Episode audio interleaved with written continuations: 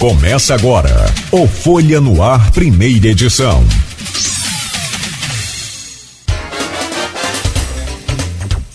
Quinta-feira, 23 de novembro de 2023, começa agora pela Folha FM 98,3, emissora do grupo Folha da Manhã de Comunicação, mais um Folha no Ar. Bancada hoje pronta para rolar a bola no seu rádio, na sua internet, aí no seu é, podcast também, com o Aloísio Abreu Barbosa e o Matheus Berriel, que é o editor de esportes e cultura, jornalista da Folha da Manhã, conosco hoje, para a gente falar sobre os cariocas na reta final desse campeonato brasileiro com 38 rodadas. Os cariocas que tiveram aí um, uma grata surpresa no primeiro turno, com o Botafogo fazendo aí, um, um, batendo recordes, é, inclusive com pontuação em pontos corridos. Esse sistema de pontos corridos, o Botafogo foi o que fez um primeiro turno chamado turno, né? É, com, com, com, o maior número de, de pontuação um, de toda a história e também com uma vantagem de 13 pontos sobre o Grêmio que terminou aquele turno em segundo lugar. O Botafogo tinha 47, o Grêmio 34. Segundo turno, porém, deu um apagão no Botafogo e o Botafogo é o 18, ou seja, está dentro da zona de rebaixamento, só ganha do Goiás e do América Mineiro, já né, é, matematicamente, o América já rebaixado, o Goiás também já rebaixado. Ou seja, isso na, no, ponto corrido. Os dois já estão rebaixados. E o Botafogo está ali no segundo turno, como se houvesse um segundo turno ou um retorno. O Botafogo está em 18. Vamos bater uma bola sobre esse, esse tema, essa questão. O que está acontecendo com o Botafogo? A gente vai tentar aqui né, colocar para você o que, que é, pode estar acontecendo. Será que é o campeonato desgastante? Será que é o, o controle do emocional? Enfim. Por outro lado, o Vasco, que terminou o primeiro turno dentro da, da, da zona de rebaixamento e com todas as chances de ser rebaixado, deu uma virada de chave e hoje, hoje, agora, 7h15 da manhã, faltando o Flamengo ainda entrar em campo para completar essa rodada, o Vasco hoje é o melhor do Rio no retorno do Campeonato Brasileiro. É o futebol, é o encanto desse, dessa bola rolando. Será que foi também, como diz o John Textor, em relatório que vai apresentar hoje, contra inclusive a, arbitragem? Será que tem influência da arbitragem? Vamos falar isso no primeiro bloco. E a seguir a gente fala sobre o Brasil, a seleção brasileira de Fernando Diniz, após Argentina de Messi no Maracanã, né, da da, da, pancadaria, de muita briga no Maracanã, que foi um destaque extremamente negativo, e o Aloysio esteve lá e vai contar isso para a gente muito melhor. Bom, você é nosso convidado, acompanhar o programa, uma honra e um prazer ter você conosco aqui e participar também lá no Face, dar a sua opinião, deixar lá a sua mensagem. O programa tem o oferecimento de Coagro, a cooperativa dos produtores de canas de campos da região norte, noroeste também, de toda a nossa região, todo o estado do Rio, do Espírito Santo também, pode contar com a Coagro de Proteus, serviços de saúde e medicina ocupacional, qualidade certificada ISO 9001-2015, Laboratório Plínio Bacelar e vacina Plínio Bacelar. Com o aplicativo Laboratório Plínio Bacelar ficou mais fácil, ficou melhor. Você pode acompanhar os resultados de exames pela, pelo aplicativo aí na palma da mão. Aproveite, baixe o aplicativo agora na sua lojinha de app. Busca lá Laboratório Plínio Bacelar. Nas manchetes de hoje do portal folha1.com.br, em destaque: Homem mata companheira de 13 anos de idade e depois tira a própria vida na tapera. Segundo a polícia, o homem de 47 anos teria matado a menina por não ter aceitado uma separação. Caso aconteceu nesta quarta-feira. Entrega das obras da Ponte da Integração adiada para março de 2024. A ponte seria entregue em dezembro, mas o prazo foi alterado pelo DER e somente março do ano que vem. Castro, Bacelar, Welbert Rezende e Chico Machado inauguram termoelétrica em Macaé. É a UTE Marlim Azul em Macaé, é a primeira com gás oriundo do pré-sal. Subsídio do óleo diesel para o transporte de campos é ampliado até 2024. Jovem sequestrada em Macaé é libertada pela polícia em Belfor Roxo. E o avô dela acabou se envolvendo num, num acidente quando foi ver alguma é, é, possibilidade de, de ajudá-la no aparecimento do carro que tinha sido usado no sequestro. Ele foi atrás desse carro né, que foi abandonado e aí acabou um caminhão né, se chocando com o seu carro que estava no estacionamento. O avô não estava dentro do carro. Vladimir obtém em Brasília 12 milhões de reais para o novo SEASA municipal. Cozinheiro amador de Campos conquista vaga no Masterchef, Masterchef mais. Está aqui na edição de hoje, aí, ou pelo menos no portal folhão.com.br, em relação a Carla em Campos, garotinhos articulam em São João da Barra. Águas do Paraíba interrompe abastecimento na Baixada. Atenção aí, interrupção será em Farol, Baixa Grande e Boa Vista. E ainda para fechar, é... campista torna-se o primeiro atleta a nadar 20 quilômetros em Lagoa de Cima. Tem muitas outras informações lá no portal folha1.com.br, pode acessar aí a qualquer instante, você tem né, todo o conteúdo gratuito.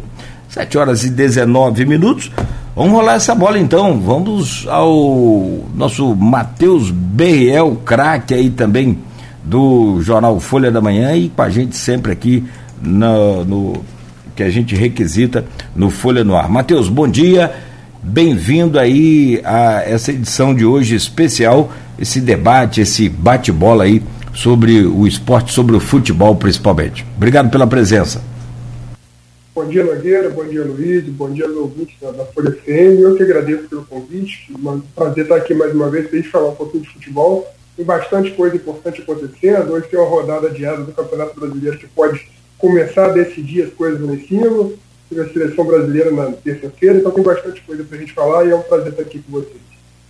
Valeu, Matheus. Muito obrigado. São 7 horas e 20 minutos. Deixa eu trazer o bom dia do Aloysio Abreu Barbosa, é, que esteve, inclusive, no Maracanã. A gente falava aqui essa semana, é a semana né, de Aloysio aqui na bancada. E ontem quem esteve foi o Rodrigo, justamente porque o Aloysio estava no Maracanã acompanhando aí a, uma espécie de despedida do, do Messi vindo jogar no Brasil pela seleção da Argentina em jogos oficiais eh, da FIFA. E, claro, né, a gente como programou aqui para falar de futebol eh, carioca no Campeonato Brasileiro no primeiro turno, né, o Aloysio fica à vontade caso queira trazer algum destaque também dessa, dessa experiência vivida lá com relação a, ao Messi. Achei bacana essa atitude, legal, porque são esses momentos únicos que, que marcam né, o futebol e que marcam também a vida e a história da gente. Aloysio, bom dia, bem-vindo. Sempre importante ter a sua presença nessa bancada. Bom dia, Cláudio Nogueira. Bom dia, Beto, pela técnica. Bom dia, Matheus.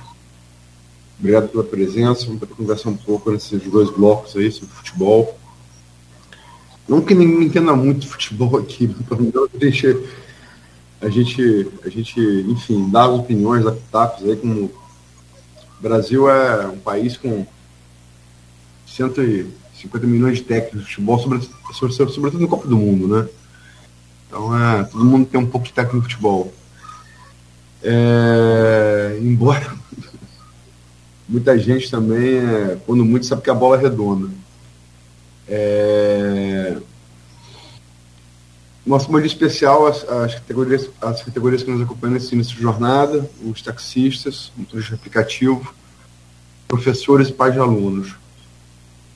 É, eu não vou inverter a ordem dos blocos, não. Eu vou começar falando sobre os cariocas mesmo. Só vou, em relação a, a, a, a, a Argentina, ao Brasil, né, que é a mandante 0 Argentina 1 de terça-feira, da noite de terça. Acabou nisso madrugada, que atrasou o jogo, né? É, quanto à confusão lá, fui no setor oposto do Otávio, eu estava no setor norte, fui no setor sul, estava a maioria, a maioria do torcedor argentino. E alguém teve a brilhante ideia, a CBF, para variar, de não fazer separação de torcida. Né? É... As imagens não são claras. Eu que estava lá, não tive. Eu vi que a confusão começando. Né? É... Fizeram de frente para mim. Né? É... Não deu para ver quem, tava, quem começou a confusão, por óbvio. Né? Maracanã está enorme. Mesmo esse novo Maracanã, né, que reduziu. Aparentemente, reduziu um pouco o número de lugares, né? é, mas ainda assim é muito grande, não deu para ver é, quem iniciou a confusão, por óbvio, mas é, é a reação da PM. É, PM tem problemas de. É, não só a PM do, do Rio de Janeiro, mas a PM de uma maneira geral no Brasil é uma polícia de repressão que tem muito, muito problema de lidar com contenção de, de, de, de público, né? E a contenção de público que a PM apresentou no jogo internacional aos olhos do mundo foi sentar o cacetete em cima da argentina. Né? É... Eu acho uma maneira equivocada de lidar com isso, uma maneira mais inteligente de você lidar com essa situação.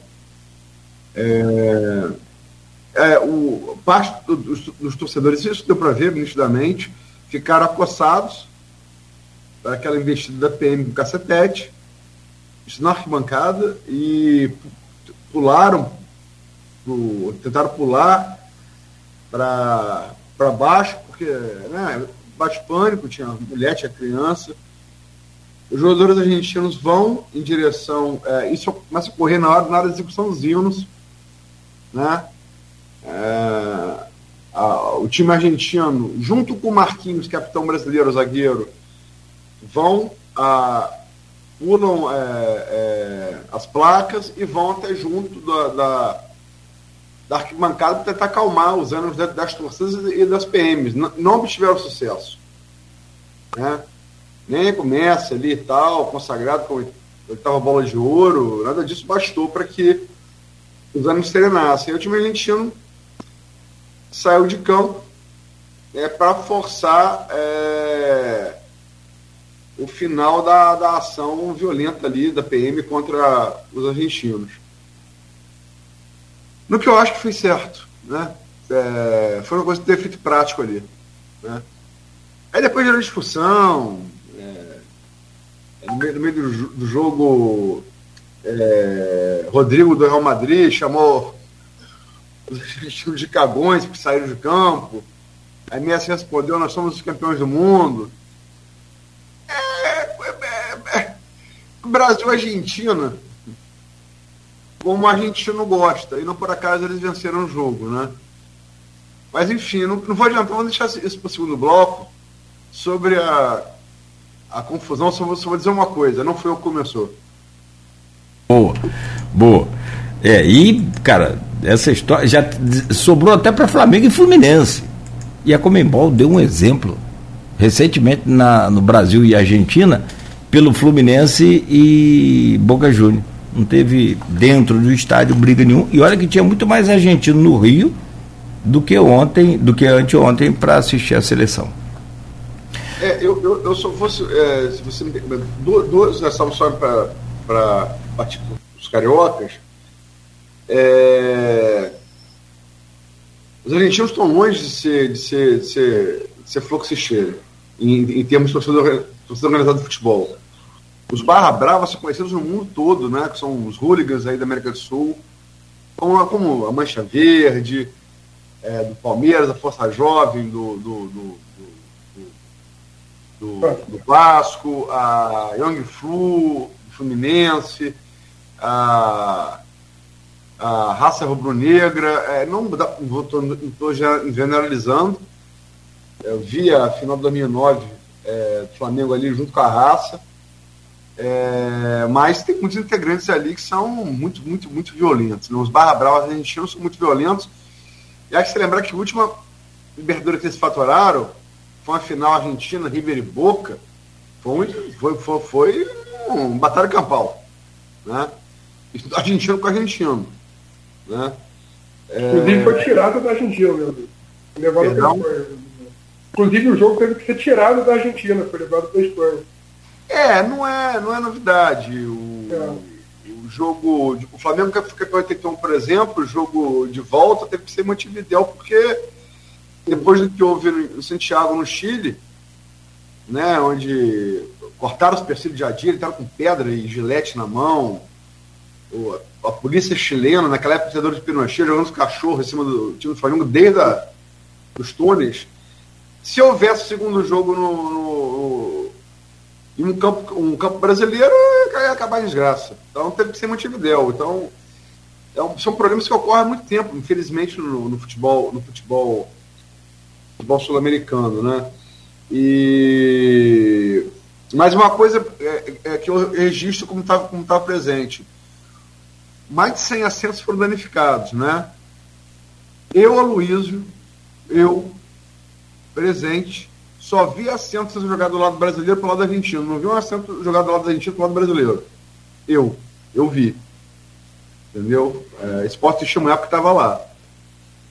É, e completar, a Comebol é, já se manifestou ontem que pode sim tomar providência e punir o, a CBF e o Brasil por conta do que houve. Então era o mandante, né? Eu acho que vai ter que ter uma punição, principalmente para quem teve essa ideia da, como você disse, de venda de ingresso misto. Pô, venda de ingresso misto Brasil e Argentina. Mas vamos lá. Vamos rolar a bola aqui no, no tapetinho. e não é do Botafogo, não. Vamos rolar a bola no tapetinho da Folha FM. Campeonato Brasileiro, clubes do Rio no Brasil, eu meio que dei uma, uma esmiuçada aí logo na abertura do programa, mas tentando trazer aqui mais um pouco de detalhe agora para colocar esse assunto em pauta. O que está acontecendo com o futebol do Botafogo? O que, que aconteceu com o Botafogo? E aí a gente vai falar também o que, que aconteceu com o Flamengo que teve episódios sérios aí de, de, de péssimo relacionamento da comissão técnica com os jogadores, que depois boicotaram também essa comissão técnica. O que está acontecendo com o Vasco, que parece que ligou 220, ontem empatou, mas né, foi, foi um bom resultado. Não deixou de ser bom resultado, chegou a estar tá ganhando, levou a virada, depois empatou com o Cruzeiro. E parece que está muito mais focado, parece que ligou a, a, a também o, o, a questão psicológica aí para o segundo turno, aumentou o seu elenco, melhorou o seu elenco. E o Fluminense, que né, me parece não está tão preocupado com o campeonato brasileiro, em virtude, claro, da conquista finalmente da Libertadores, e para isso teve que abrir mão, meio que, né, do, apesar do Diniz falar que não abre mão do brasileiro, que joga como profissional e essa coisa encara com seriedade o brasileiro, é o que ele fala. Como é que você analisa isso tudo? O, o que está acontecendo? O Botafogo, por exemplo, você tem três, são, são inúmeras possibilidades, mas você tem três possibilidades aqui. Uma é a questão do desgaste da, das competições, né, simultâneas também, o Campeonato Brasileiro, que já é um campeonato desgastante, o psicológico dos jogadores com aquela primeira derrota dentro de casa, depois de uma série longa de vitórias né, para o Flamengo, depois duas viradas de idênticos placares, tanto para o Palmeiras quanto para o Grêmio, e aí o time parece que foi se encolhendo, foi se é, é retraindo e perdeu o foco, perdeu ali o poder de, de, de concentração para esse segundo turno e chega a estar agora, hoje, em 18º é, se houvesse só um segundo turno, por exemplo. Como é que você pode avaliar isso tudo, meu caro Aloysio Abreu Barbosa? Ah, tem um outro elemento, perdão, Luiz, desculpa. Tem outro elemento. John Textor botou ontem na, na lá na, na, sua rede social de que vai fazer hoje um, uma entrega de um, uma espécie de um relatório de erros da arbitragem brasileira, principalmente contra o Atlético Mineiro. Por favor. Mas eu não quero. Eu, eu, eu, eu sinceramente, eu sou um torcedor é, do Flamengo talvez diferente, porque eu, eu, eu não tenho essa, esse, esse, essa rivalidade. tive quando eu era garoto, mas essa rivalidade com, com as mais torcidas é, cariocas, não. É, acho que o Vasco ontem, você disse, é, é, venceu, é, é, tomou uma virada e buscou empate. O Cruzeiro perdeu um gol impressionante, 48 do segundo tempo, um gol assim. Um gol. Aqueles, né? O Cruzeiro, tá, o Cruzeiro e o Vasco estão ali no, com mesma, na mesma faixa, um pouco acima da zona de rebaixamento, né? Os dois brigando para não cair. Paulo Tuori, convidado do Botafogo, assumiu essa missão aí. É, ficou claramente abatido ontem com o empate do Vasco.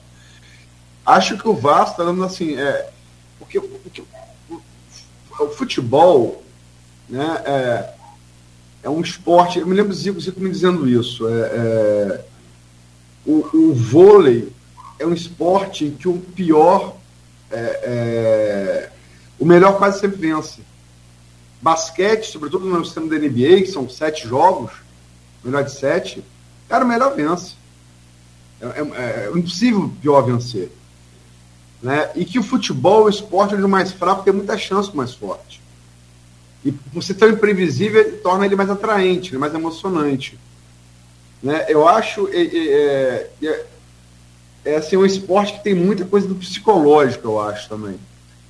Eu acho que talvez seja o futebol o futebol e a luta, sobretudo luta de golpe traumático, boxe, é, muay thai e tal, é, é, é elas têm essa coisa de um lance para decidir. Um golpe define, de, define a, a, Isso não acontece no basquete, não acontece no vôlei, né?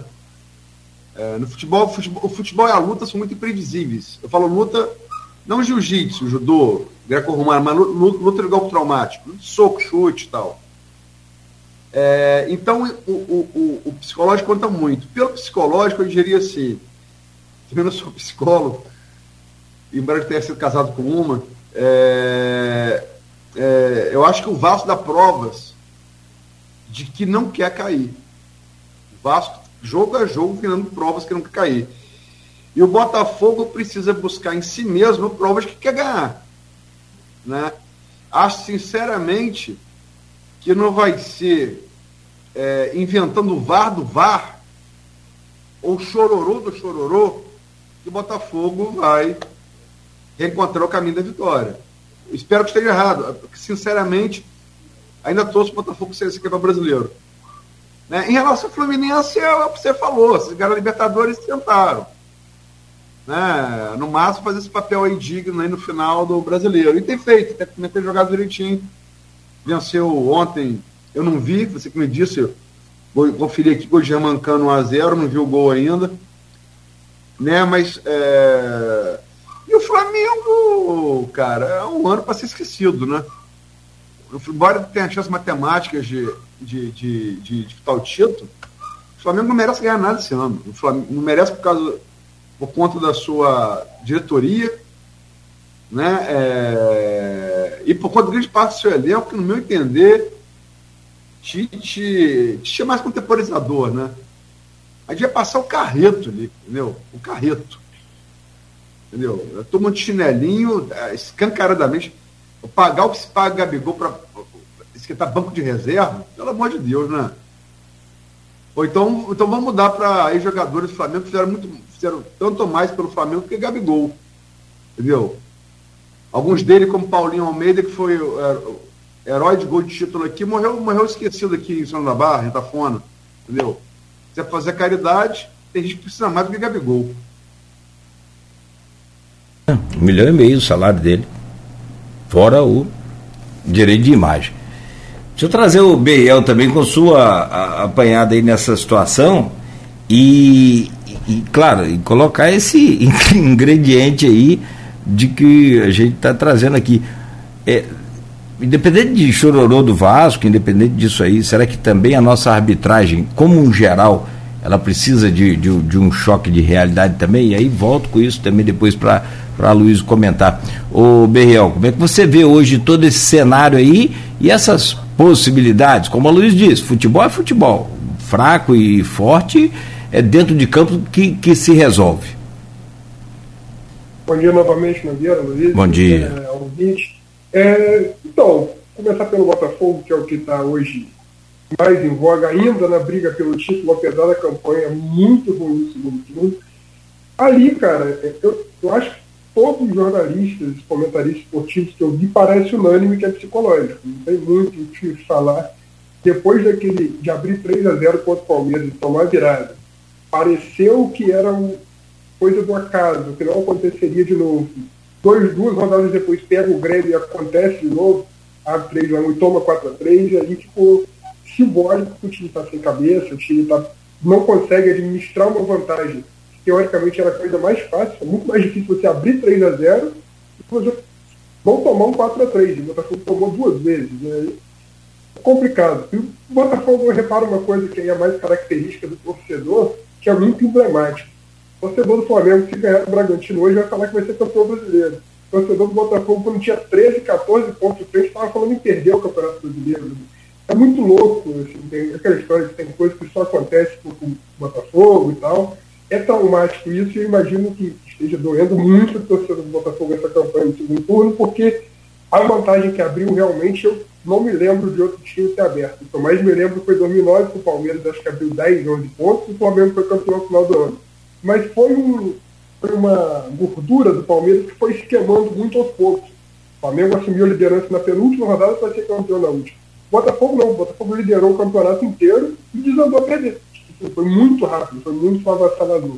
Isso está sendo traumático para o Botafogo. Tem chance de ser campeão, isso é inegável. Ganhar o Fortaleza hoje volta a ser líder mas é muito preocupante analisando a parte psicológica, sem ser psicólogo, mas eu acho que não leva o título não. Tá com muita cara de que vai entregar, o próprio torcedor está falando isso. Hoje, para mim, o, o, favorito ao título é o Palmeiras, por ter um elenco mais cascudo, um elenco acostumado com decisões, na hora de decidir faz diferença, mas é um campeonato muito embolado. Botafogo tropeça o Flamengo ganha hoje, o Flamengo está dois pontos do título, sem merecer, como a Luiz bem falou, o Flamengo merece ser campeão de nada esse ano. Mas está na briga, matematicamente está na briga. O próprio Bragantino, se ganhar do Flamengo, está na briga. Tem condição de chegar à última rodada aí com cinco, quatro clubes, pelo menos, disputando o título. Então é muito aberto. Fluminense, como você falou, a temporada do Fluminense agora é focar no Mundial, que é o que ele tem pela frente. Apesar de uma, missão muito difícil, pode pegar o Manchester City, mas é o que é o objetivo, tem que chegar, tem que jogar mesmo. O Fernando Diniz mostra que ele tem no clube, ele tem o elenco na mão, coisa que ele não tem na seleção brasileira, mas o Fluminense conseguiu fazer isso muito bem, fechou o time, o time foi campeão da Libertadores com méritos. O Campeonato Brasileiro é só cumprir tabela ali, ganhar os jogos em casa, como fez ontem, enfim. E Flamengo, já falei, está na briga, mas não, não merece. Acho até que melhorou com o Tite, o time está mais ganhou um corpo aí, recuperou o Everton Cebolinha, está jogando bem, Rascaeta voltou a jogar razoavelmente bem, mas como time não tem cara de time que vai brigar por título, não tem conjunto. E o Vasco, acho que não cai.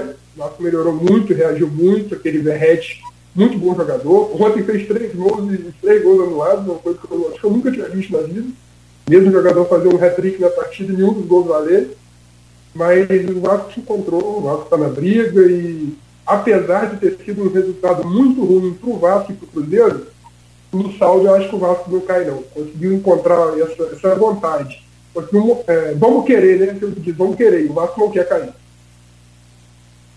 Coisa passa é pelo psicológico, a Luiz comentava, falou sobre isso. É, a questão psicológica, até comentamos aqui com o, o Vitor, né, o Vitinho e o Zé Vitor, de São João da Barra, a gente falava sobre isso também aqui num programa recente é, sobre essa questão de, de, de, futebol também e assim qual a solução vocês teriam para o Botafogo? Qual, qual, qual seria o nessa reta final aí de, de, pouco tempo claro não tem como se mexer no elenco mas o que, que você faria? Eu falei gastaria todo o meu dinheiro como presidente do clube pegaria o clube levava para uma instância dessa para um lugar desse afastado só pensava no Campeonato Brasileiro. É o é o, é o título que o Botafogo não tem há 28 anos né, desde 95. Então, eu, sei lá, eu acho que faria uma, uma coisa nesse sentido. O Botafogo tentou né, agora um, um novo técnico. Estou buscando aqui o nome dele, é Tiago Nunes. Não, obrigado, Luiz. É, Tiago Nunes. E aí eu trago para vocês analisar. Só eu vou perguntar sobre o Tiago Nunes. saída de Lúcio Flávio, né, que estava na, na comissão é, é, técnica, meio que naquela interinidade, mas foi escolhido pelo, pelo elenco depois que Bruno Lage saiu também né, com aquela é, derrocada dele, salvaiado, todo complicado, né? É, deixa eu só trazer aqui a classificação geral para quem está nos acompanhando. A coisa que você falou, e está todo mundo nessa mesma expectativa, ou pelo menos os torcedores estão. A rodada decisiva é hoje. Quer dizer, pode, mas não pode ser hoje. Que se houver empate, não houver resultados favoráveis aí aos clubes do Rio, segue tudo em aberto. Mesmo com a vitória desses clubes do Rio, o Flamengo e o Botafogo, ainda os outros clubes terão chance, porque aí agora termina essa rodada é, a menos que o, o, Botafogo e o Flamengo e o Bragantino têm. Então vamos lá, Palmeiras tem 62 pontos, Botafogo 60 com um jogamento, vai jogar com Fortaleza hoje esses jogamentos, Grêmio 59 com 34 jogos, Bragantino 59 também com um jogo a menos, Atlético Mineiro 57 e Flamengo 57. Ou seja, o que vocês falaram, o Flamengo pode vencer hoje aqui e ver se o Bragantino vai para 60 pontos. Se o Botafogo perder, ele fica ali junto do Botafogo em segundo lugar. Olha que situação. Olha que coisa. O, o Grêmio jogou, então é, é, é assim, está muito, muito, muito aberto. A pergunta é não dá para dizer se quem vai, ainda tem um Atlético Mineiro que também pode, pode né, com 57 pontos. A pergunta é, o campeonato está aberto. Como é que vocês veem a, chegada desse novo técnico e se é de fato a solução que o Botafogo precisava, né, o Thiago Nunes, para virar essa chave aí e voltar a focar no, no título? Começo com você, Luiz.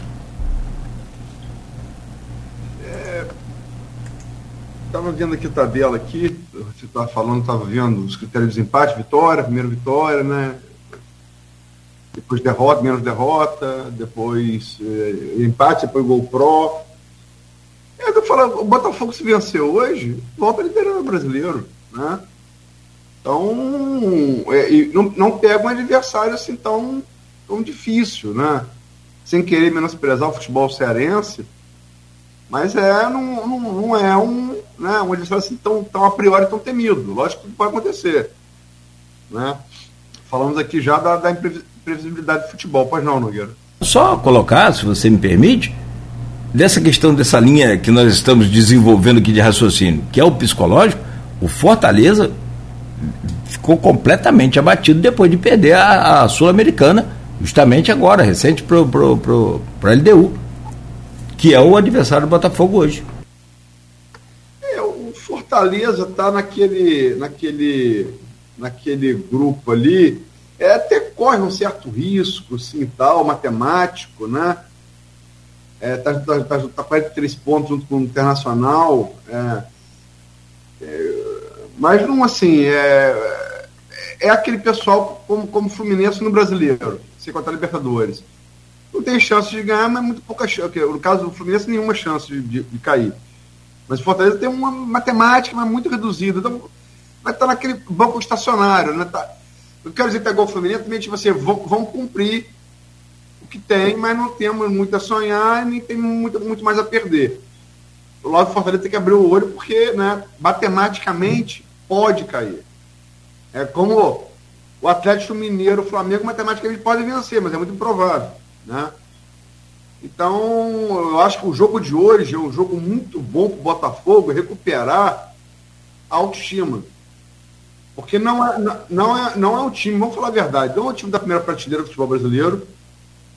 É, tá nessa situação meio barro, meio tijolo, não vai, pode ganhar muita, é, não vai ganhar muita coisa, também tá, tá é muito difícil que vai, que vai ser rebaixado. Essa são ideal para o Botafogo se reerguer. Né? Agora precisa acreditar. É, eu falo, o Botafogo é, é, é ele, ele, ele, tem essa coisa da. da eu, eu, eu, já falei isso aqui, acho uma vez. É, vamos falar a verdade. Futebol, eu sou Flamengo, mas não é porque eu sou Flamengo, não. Embora isso, isso vai sempre pesar. Flamengo é um clube de maior torcida, é, de maior qualidade de título, o que você quiser. A única coisa que o Fluminense chamava antes, o Flamengo passou, que era Carioca. É, pode pegar Carioca, pode pegar Brasileiro, pode pegar é, Libertadores, pode pegar Mundial. Só o Flamengo tem no Rio de Janeiro. Né? Libertadores tem três, somar todos os outros, não duas. Agora com a segunda do Fluminense. E o Flamengo, a partir de Bandeira de Melo, passou a ter outro diferencial, que é a parte financeira conseguiu é, traduzir essa superioridade de torcida em, em, em, em, vantagem financeira, que é o que o Vasco pode fazer, torço para que faça com o Pedrinho, e que é mais difícil o Botafogo e o Fluminense fazerem. Por quê? Porque eles não, não são. Não tem torcida tão numerosa assim. Você quer ver um negócio? É, jogo Maracanã. O único canto de clube que ecoava no Maracanã era do Flamengo, embora as três outras torcidas vaiassem. Vaiassem. É, é, é, gritava-se gritos de do Flamengo. Você não gritava guerra nenhuma da torcida. E logicamente que era Botafogo, Vasco, Flamengo, é, perdão, Botafogo, Vasco e, e Fluminense vaiava. Aquela coisa de, de paixão de, de clube, né? Já tá cantando o hino do Flamengo lá, é verdade? Não, hino não, mas canto, canto, canto de torcida. No Flamengo não foi cantado, não. Mas cantos foram, alguns foram cantados. O Ayus também, é, é, mas é, a torcida, a torcida opostas vaiava, né? Mas ele é qual? Então, assim, é, é, é, o Flamengo, ele. O peso dele acaba oprimindo um pouco os, os, os, os demais. É, você acaba, na, na, realidade, como eu estou dizendo, exemplificando no Maracanã, você tem no Rio duas torcidas. A Flamengo é de Flamengo. A de Flamengo se subdivide em três. Né? Clube é clube. É a única estatística que você pode dizer que um clube carioca tem superou o Flamengo é a disputa de título. Que o Fluminense realmente se impõe com uma larga margem. É o único scout. O Flamengo perde porque foi direto com, com, os mais times. Eu acho que o Fluminense, né, essa, essa é a opinião, estou falando psicólogo, tudo, toda opinião. O Fluminense conseguiu sair disso, desse anti-flamenguismo. E o Botafogo eu vejo muito preso. O Botafogo começa a dar essa, essa pane psicológica quando começa a reclamar de arbitragem que perdeu para o Flamengo. Ali começa a desandar a coisa. Se você quer ser grande, você não deve ficar preso em pequeneza, entendeu? É uma questão simples. É, é, Botafogo é grande, merece voltar a ser grande. Um clube, é, um clube mo, 47 jogadores, desde 1930 cedeu a seleção brasileira em Copas do Mundo, 47 jogadores. Né?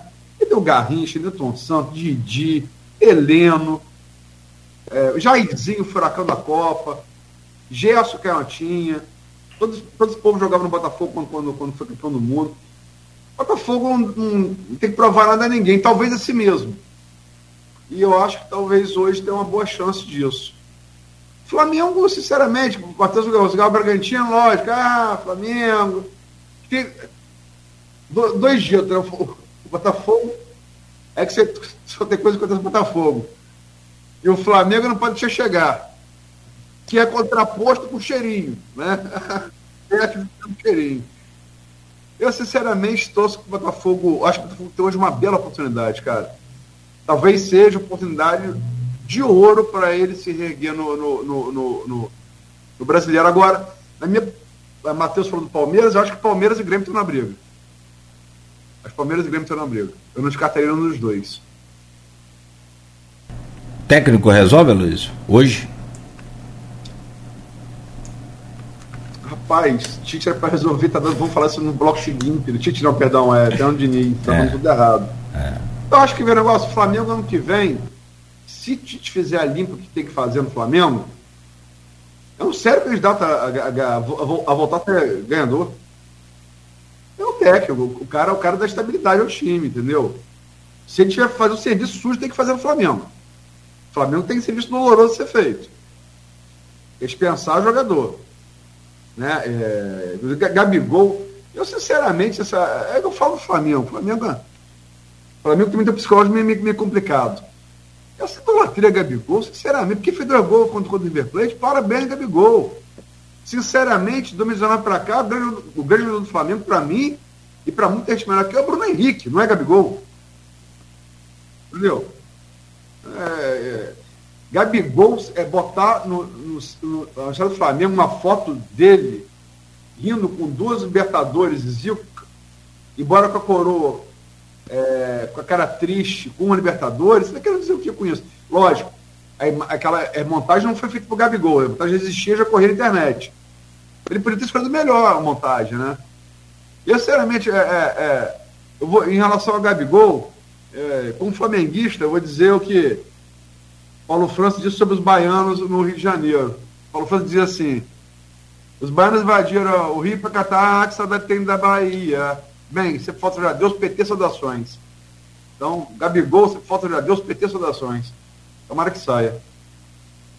É, e aí é aquilo que você falou, vai ter que cortar na carne.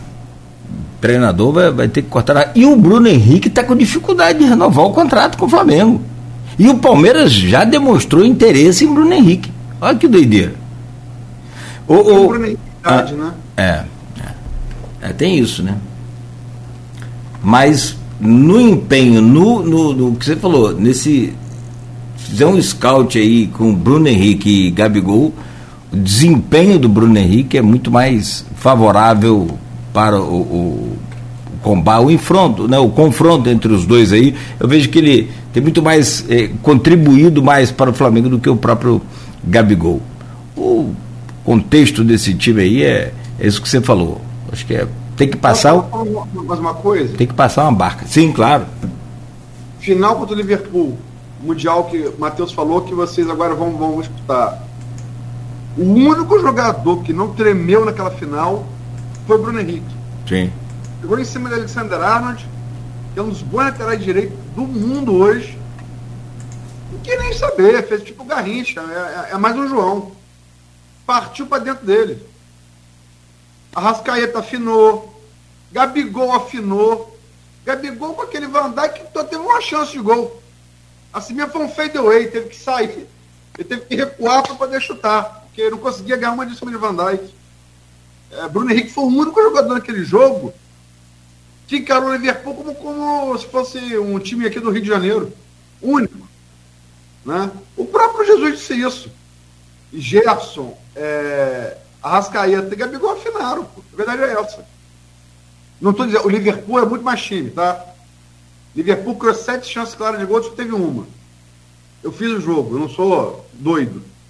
Mas Bruno Henrique mostrou ali quem ele é. É, você falou tudo. Ô, ô Berriel, a pergunta é justamente isso aí que a gente está falando. O técnico, será que ele resolve o problema do Botafogo hoje? E o que você é, é, é, traz aí nesse contexto todo das chances de cada um para essa reta final do brasileiro? É, o técnico é uma das grandes questões do Botafogo na temporada. Inclusive, clima começa a desandar, teve ali a derrota do Flamengo, mas também quando o técnico gringo recebe a proposta lá fora, o torcedor fica naquela vai, não vai, vai, não vai, aí o, o clima começou a desandar. Eu acho que o técnico hoje, mais do que pelo nome, Thiago Nunes, que é um bom técnico, é um técnico vitorioso, principalmente lá no Atlético Paranaense, ganhou o Sul-Americana, ganhou o Copa do Brasil, enfim. Mas é um fato novo. Quiseram criar um fato novo ali, porque realmente precisava, para dar uma mudança no ambiente Lúcio Flávio, coitado, foi colocado numa furada lá, está sendo criticado pela torcida que até gostava dele, hoje está sendo xingado. Eu acho que não é justo, ele não é um técnico gabaritado para assumir a responsabilidade que assumiu, mas foi colocado lá, não deu certo. E colocam o, o Thiago Nunes, como poderia ser outro técnico qualquer, para fazer uma mudança de ambiente mesmo para essa reta final de campeonato. O principal trabalho dele vai ter que ser psicológico. Hoje ele tem uma decisão pela frente, como a Luiz falou. É a chance do Botafogo dar a virada de chave. Embora o Fortaleza tenha uma conta, se diz que para não cair tem que chegar a 45. O Fortaleza precisa de uma vitória. Pode ser hoje, pode não ser hoje. se o Fortaleza ganhar hoje, o campeonato dele está decidido. Eles não vão chegar a Libertadores, mas também não vão cair.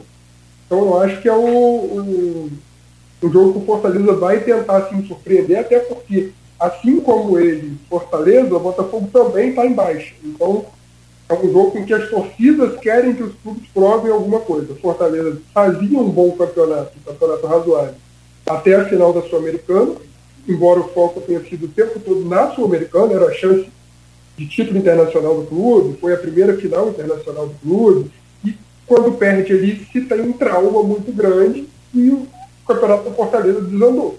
O clube que tinha um, uma situação administrada, que passava longe de brigar contra o rebaixamento, hoje tem condições, tem possibilidades reais de rebaixamento. Então eu acho que assim, não vai ser tão fácil para o Botafogo. O Fortaleza vai para o jogo o Fortaleza quer ganhar o jogo, mas sim, o Botafogo é favorito. E eu acho que que essa mudança de técnico dá uma, uma virada no ambiente. Pode ser a chave necessária para colocar cada coisa no, no seu lugar ali para tentar resolver. Agora também tem aquilo, se perde para Fortaleza, aí a situação que ainda é bem possível começa a ficar improvável, que é o Botafogo chegar ao título.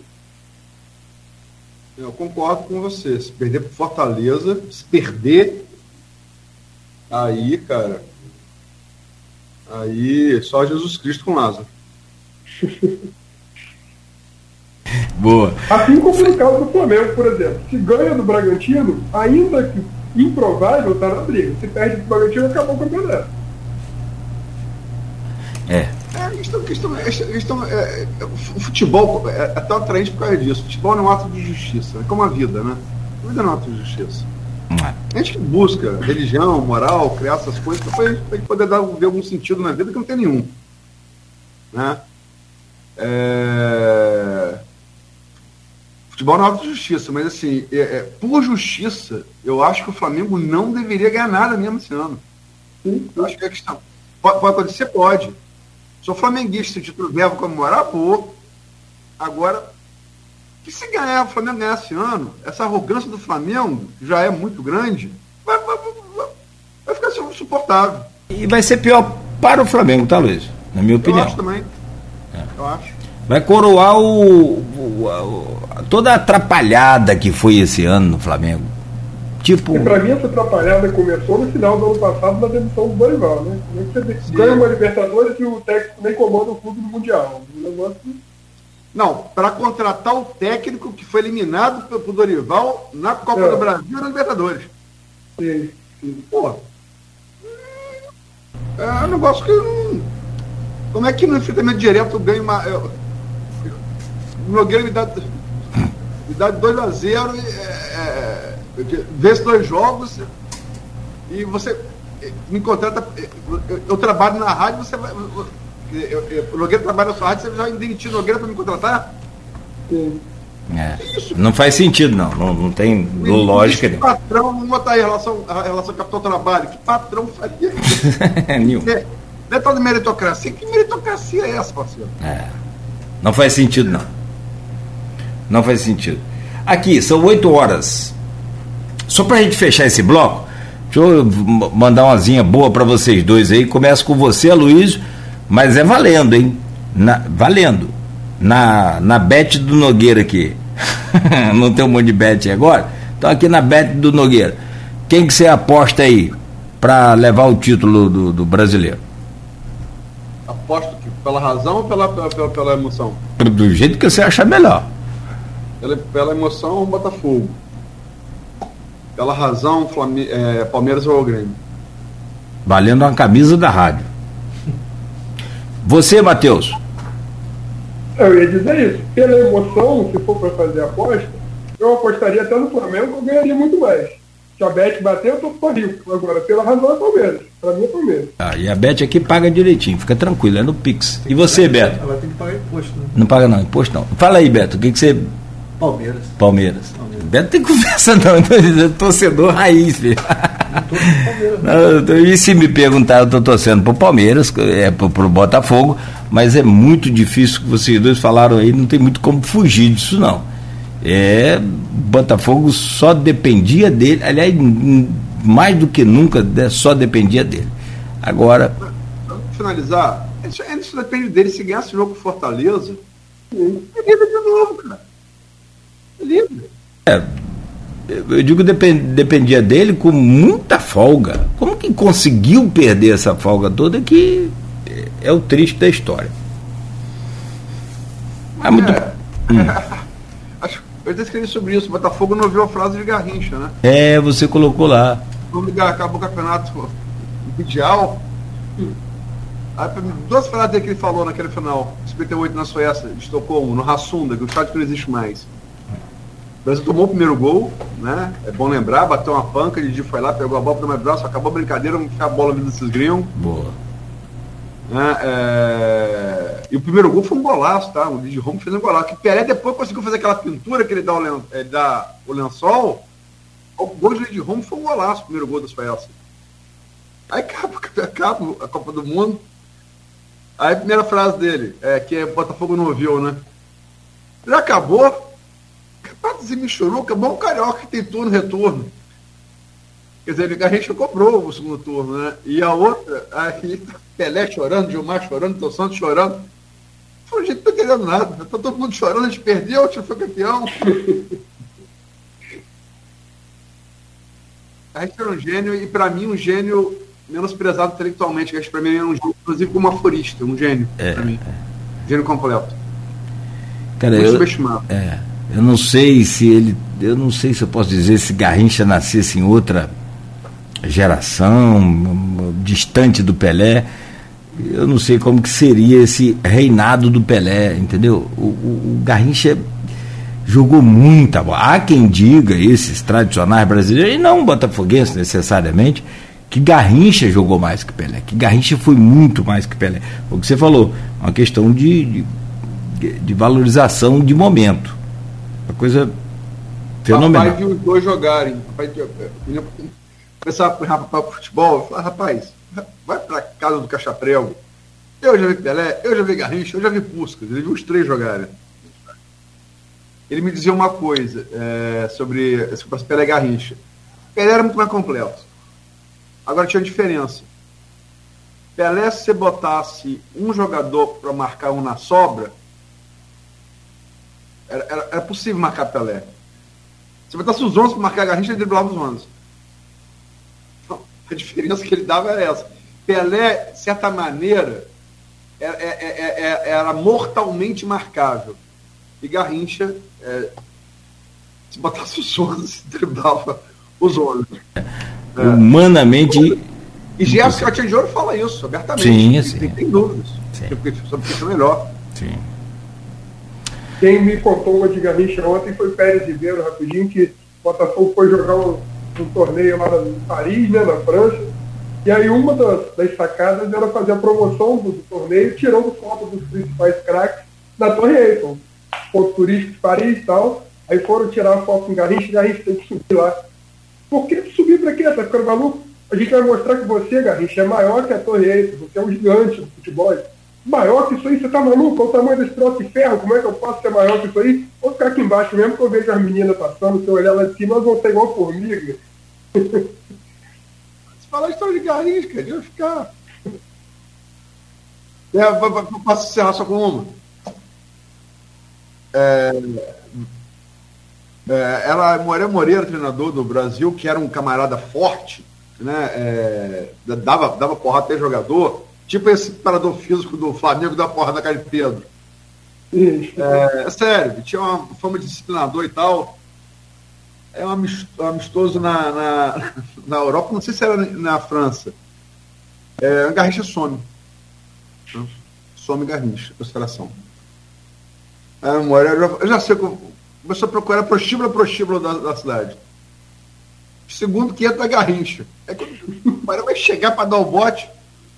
Doutor, mano, era, é, até o senhor aqui, doutor. Aí desarmou. Boa, muito boa. Muito bom. Porrada, ainda jogou, Minha. jogou no jogo. Minha nossa. De Garrincha a Neymar. Vamos virar essa chave aí para o próximo. ah, meu pai do céu. De Garrincha a Neymar. Vamos virar essa chave. Caramba. Ó, vamos virar essa chave, vamos fazer uma pausa.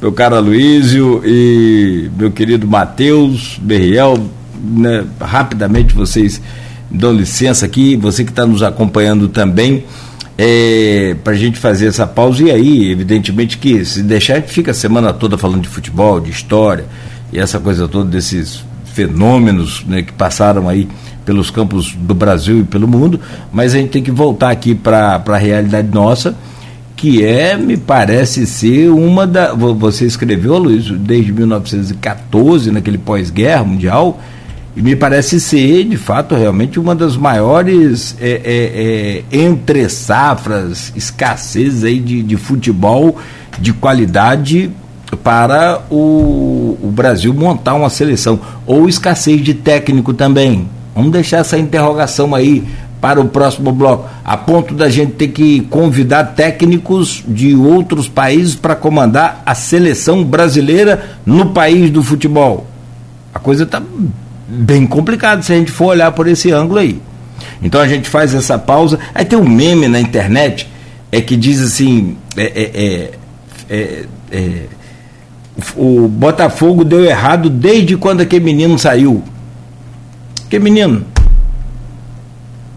Desde quando aquele menino saiu, Aloysio? É, desde quando Garrincha saiu. Passou a dar errado. Então, os pessoal... Não, é verdade. Jairzinho foi o único jogador da história a marcar um gol em cada jogo de Copa do Mundo, jogar todos os jogos da final e jogar no Botafogo. Desculpa, mas não é verdade. Não, sim, sim. Botafogo de terceiro deu o Josimar. Fez dois gols na Copa do Mundo. Oh, entendeu? Aquele chute. O Leandro, é. entendeu? É, então, o Botafogo, é, o Garrincha é, é, é, enorme, mas o Botafogo era grande de Garrincha e continuou grande depois. É. Ah, sim, sim. É, são memes, né? Então, vale a brincadeira, mas é isso. Stepan Necesian, que, fala, que deu entrevista também, que está aí rodando aí, não sei se vocês viram. Eu vi. o Botafogo tem 17 por 200 pontos. Rapaz, não tá ganho não, tá difícil para ele como? É aí que mora o período. Meu Deus do céu, que aí é muito pessimismo, aí é muito. Parece que você era botafoguense. Pô, né, e, e, ah, ele falando. Parece que você era botafoguense. Pô, e com a cabeça... Tá bem pra você que é botafoguense, eu sei o que é ser botafoguense. né, aqui no, no, no Folhando A a gente volta a seguir oferecimento de Coagro, Proteus, Unimed Campos, Laboratório Plínio Bacelar e Vacina Plínio Bacelar. Programa de hoje com Aloysio Abreu Barbosa e com Matheus Berriel, jornalista, editor de esportes e cultura também no jornal Folha da Manhã.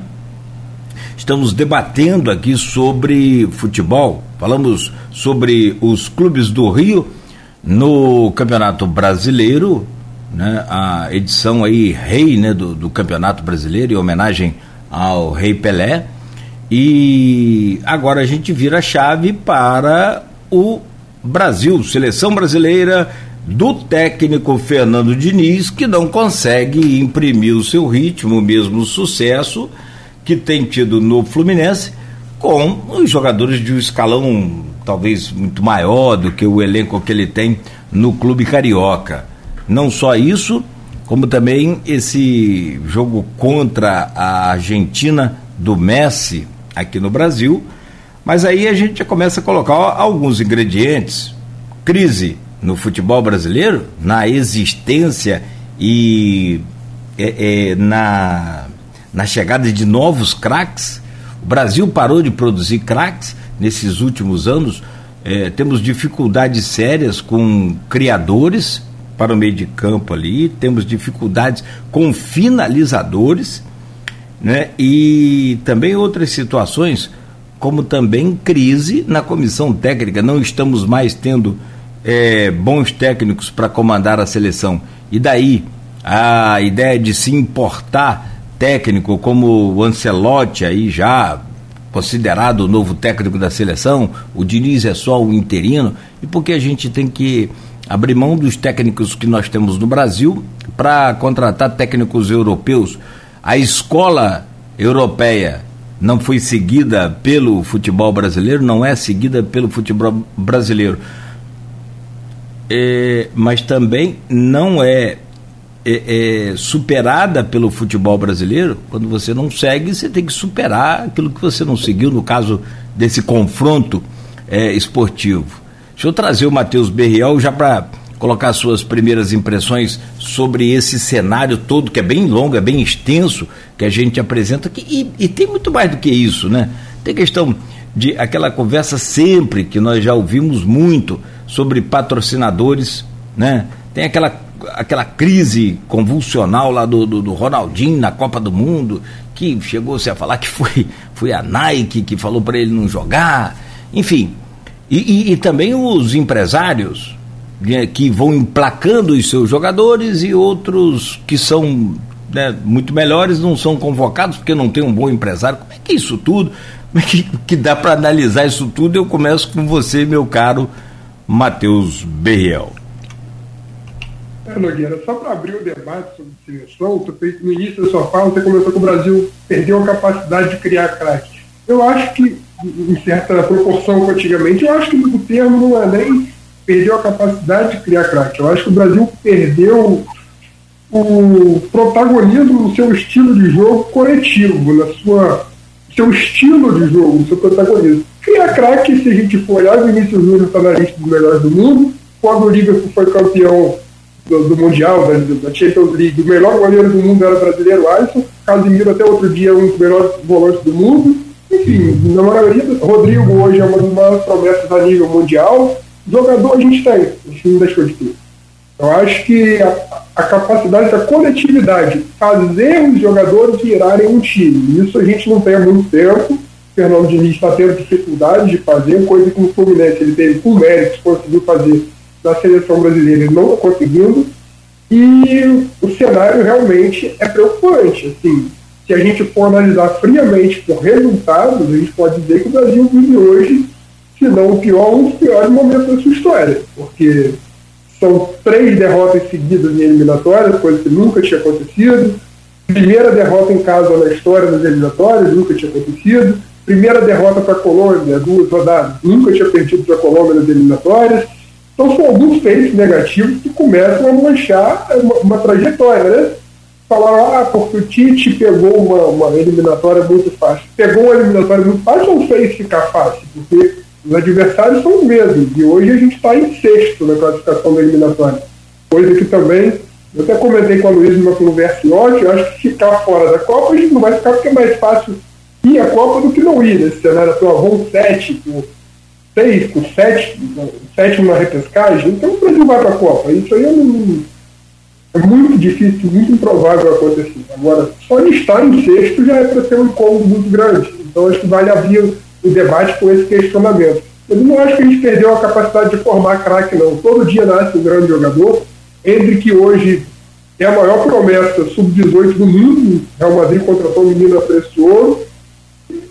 Falta a gente ter um time, falta a gente ter uma cara de futebol brasileiro de novo. Perfeito, Aloysio.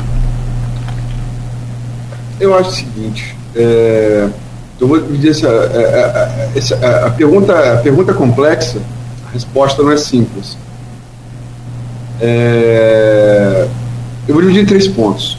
Eu acho o seguinte, Mateus, muitos desses pontos Mateus, Mateus antecipou, pincelou aí. O primeiro, eu concordo com ele. É, é, eu, sempre, eu sempre vou lembrar, quem viu, quem não viu, é, quem, sempre vou falar em toca-me voe, que é o estilo do jogo argentino, jogo de passe. É aquela coisa básica. Você toca e corre para receber. Eu toco e me vou. Né? E nunca soube o que, que é, vê o segundo gol da Argentina contra a França. São seis jogadores e oito toques na bola. Um deles, que é o que se vai, é McAllister, né, que dá o passo final para a entrada de, de Maria para a esquerda. Né? A pintura de gol é o típico gol de linha de passe argentino, do Toque Me Voe. Quem não sabe o que é Toque Me Voe, por favor, baixe no topo, segundo gol da Argentina.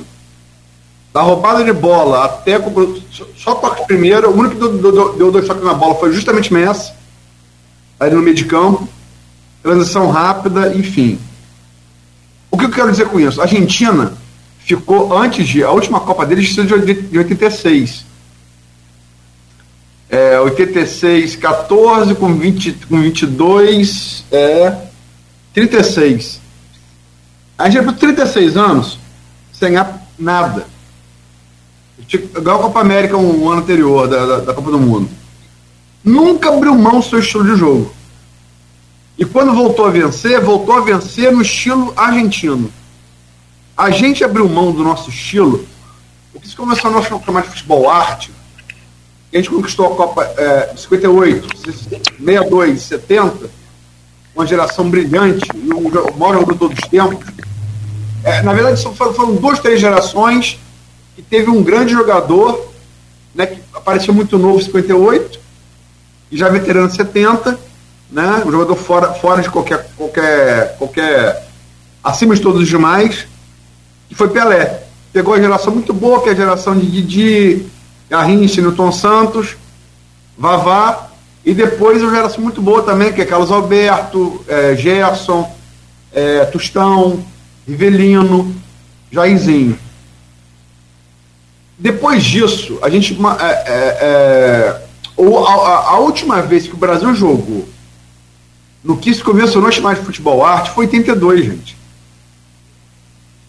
86, mesmo Tele Santana, que foi o maior técnico, técnico que eu vi na minha vida, é, tive a oportunidade de conhecê-lo pessoalmente.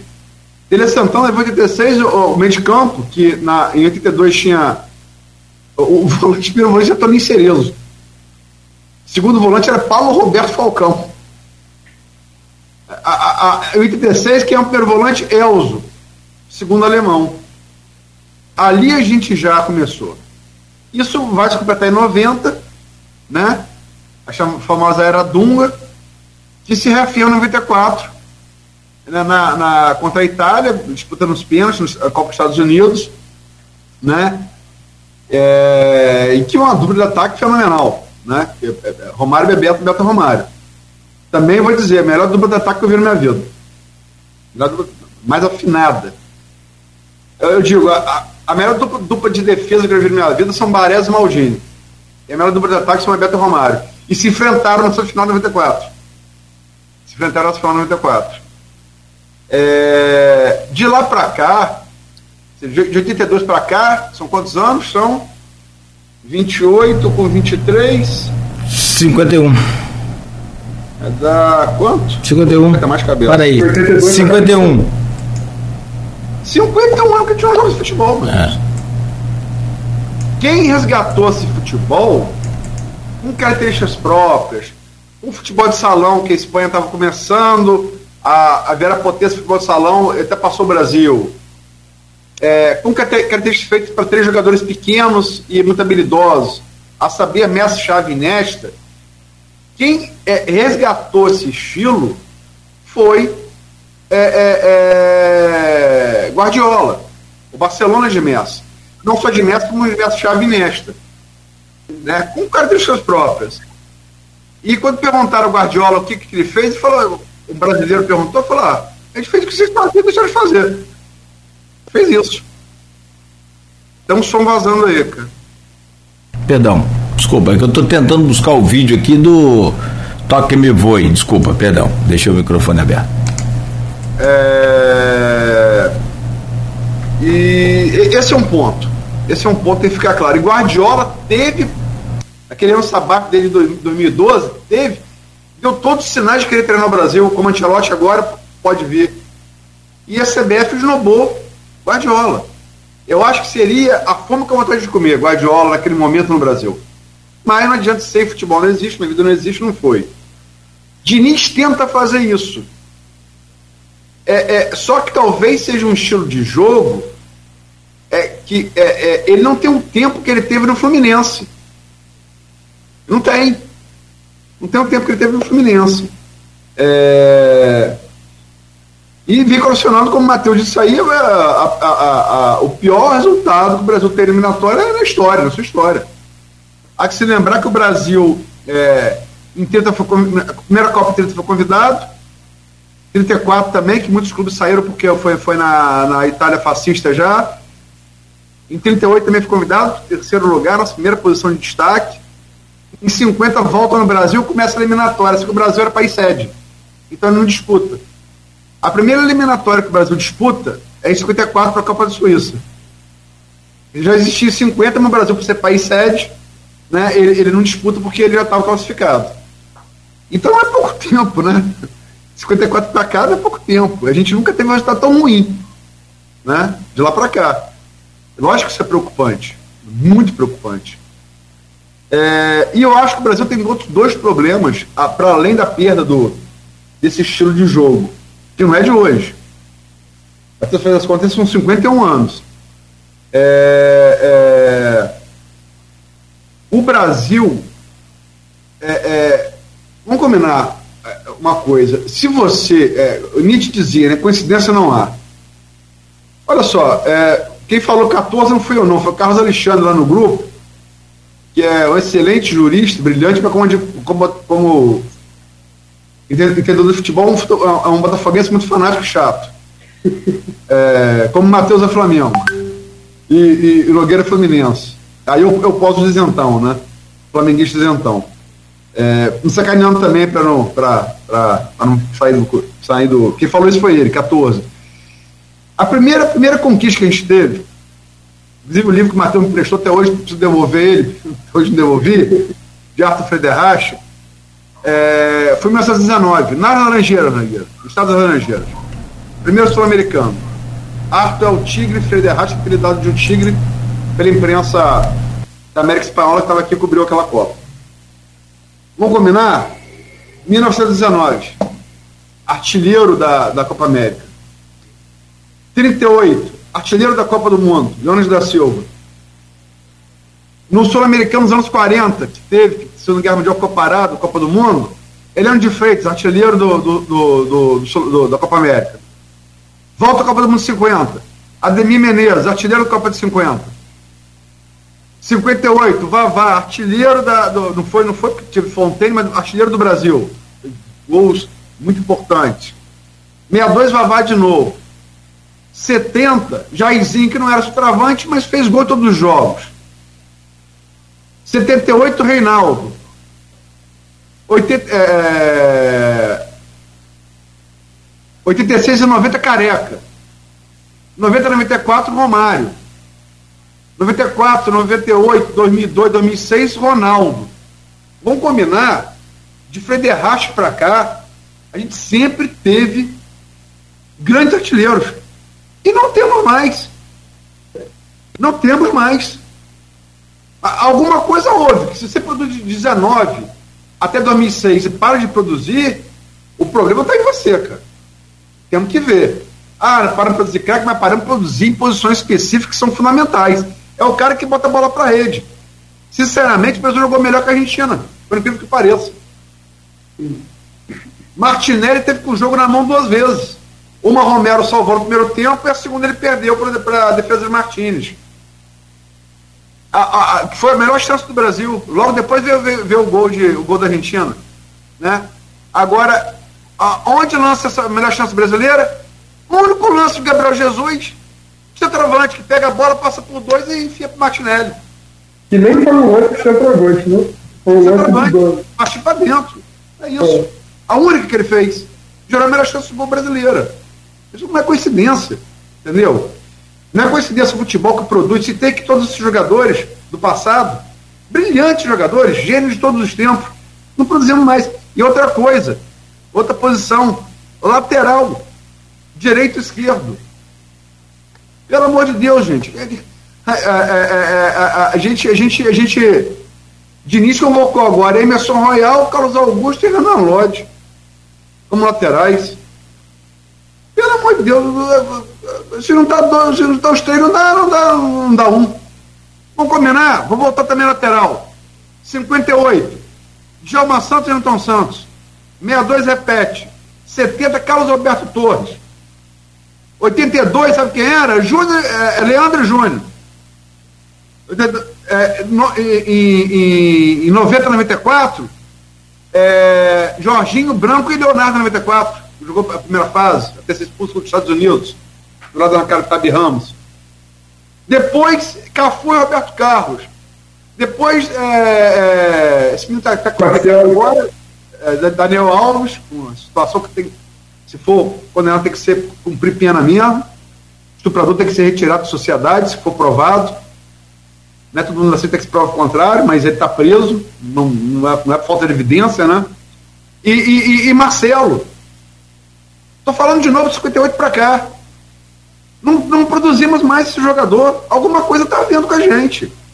E talvez aí o problema seja divisão de base. Seja problema de base. Porque, cara, se você produz travante top, e eu falo assim, veja bem, com todo respeito a Jean Mancano, todo respeito a Luiz Soares, todo respeito a, a Pedro. Esse travante sem testado carioca brasileiro, não. Estou falando esse travante testado em Copa América e Mundial. Testado e aprovado. E laterais idem. Não temos mais esses jogadores. Alguma coisa está havendo. É. Deixa eu colocar uma, uma, outra questão que eu pensei aqui. Rapaz, você sabe que você falou uma coisa de futebol de sala? Eu gostei de sua caneca, Luiz, bonita. é, para quem está em casa só no rádio, para quem está no rádio só, é uma caneca do Flamengo. É, um amigo tricolor me deu. Um amigo tricolor, é, boa. Mas não, a caneca é legal. Isso aí são as paixões que tem que ser deixadas de lado. Quando tem emoção, a gente perde a razão, né? Mas tem que ter razão sempre. O, o, tem, tem um gol aí, Beto, da, da, o segundo gol da, da Argentina contra a França, citado por a Luiz. Enquanto você prepara aí, pode sentar o bambu aí. É, a Luiz, aqui você falou aí de, de, de, de, futebol de salão e me lembrou uma coisa. Aí vocês vão, vão, vão pesquisar. Enquanto isso, vai lá olhando o Facebook aí. Vocês vão olhando o Facebook, o gol já tá, tá no ponto ali, ó. Tá, soltou aí, ó. Começa a jogada lá com o goleiro, para que vai soltar. Ó, começa a jogada lá com o goleiro. Bola, né? Isso, isso.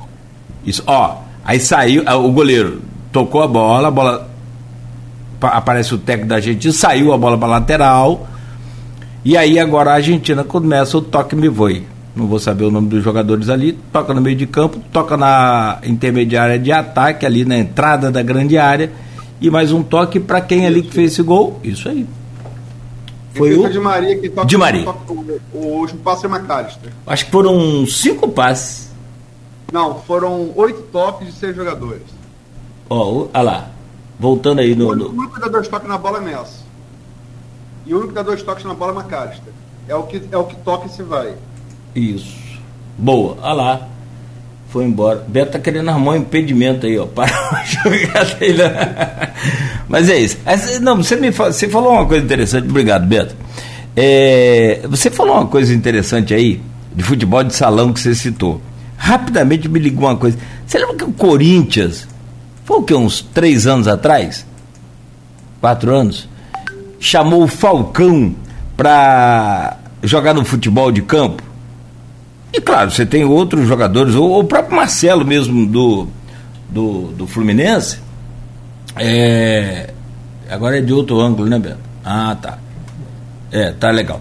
O, o, o próprio Marcelo do Fluminense foi jogador de, de, de, futebol de salão também, quando era pequeno, criança, enfim. Essa habilidade. Eu que jogou, no salão. Bom, a habilidade dos caras é, é fantástica. Agora. Sim. O Falcão jogou campo no São Paulo. Ah, foi no São Paulo, perdão, não foi. Perdão, não eu deu acho, se eu não me engano, o Corinthians tentou, tentou colocar Manuel Tobias, que foi o grande jogador de futsal antes de Falcão. Manuel Tobias, que, que jogou também na seleção de, de, de areia. Não foi? É, Manuel Tobias. O grande craque de futsal antes do Falcão. Antes do Falcão. Bom, a, a, a, não parece uma, uma, uma, clara evidência da falta de produção de, de craques de habilidade não estou falando de firula, estou falando de habilidade. Negócio de firula, a gente já viu que o negócio não funciona muito bem na, na prática. O negócio está meio tenso aí, né? É, entrou um outro. É, volta aqui para o Folha ali, rapidinho. É, rapidamente aqui, só para a gente fazer essa, essa pausa aqui.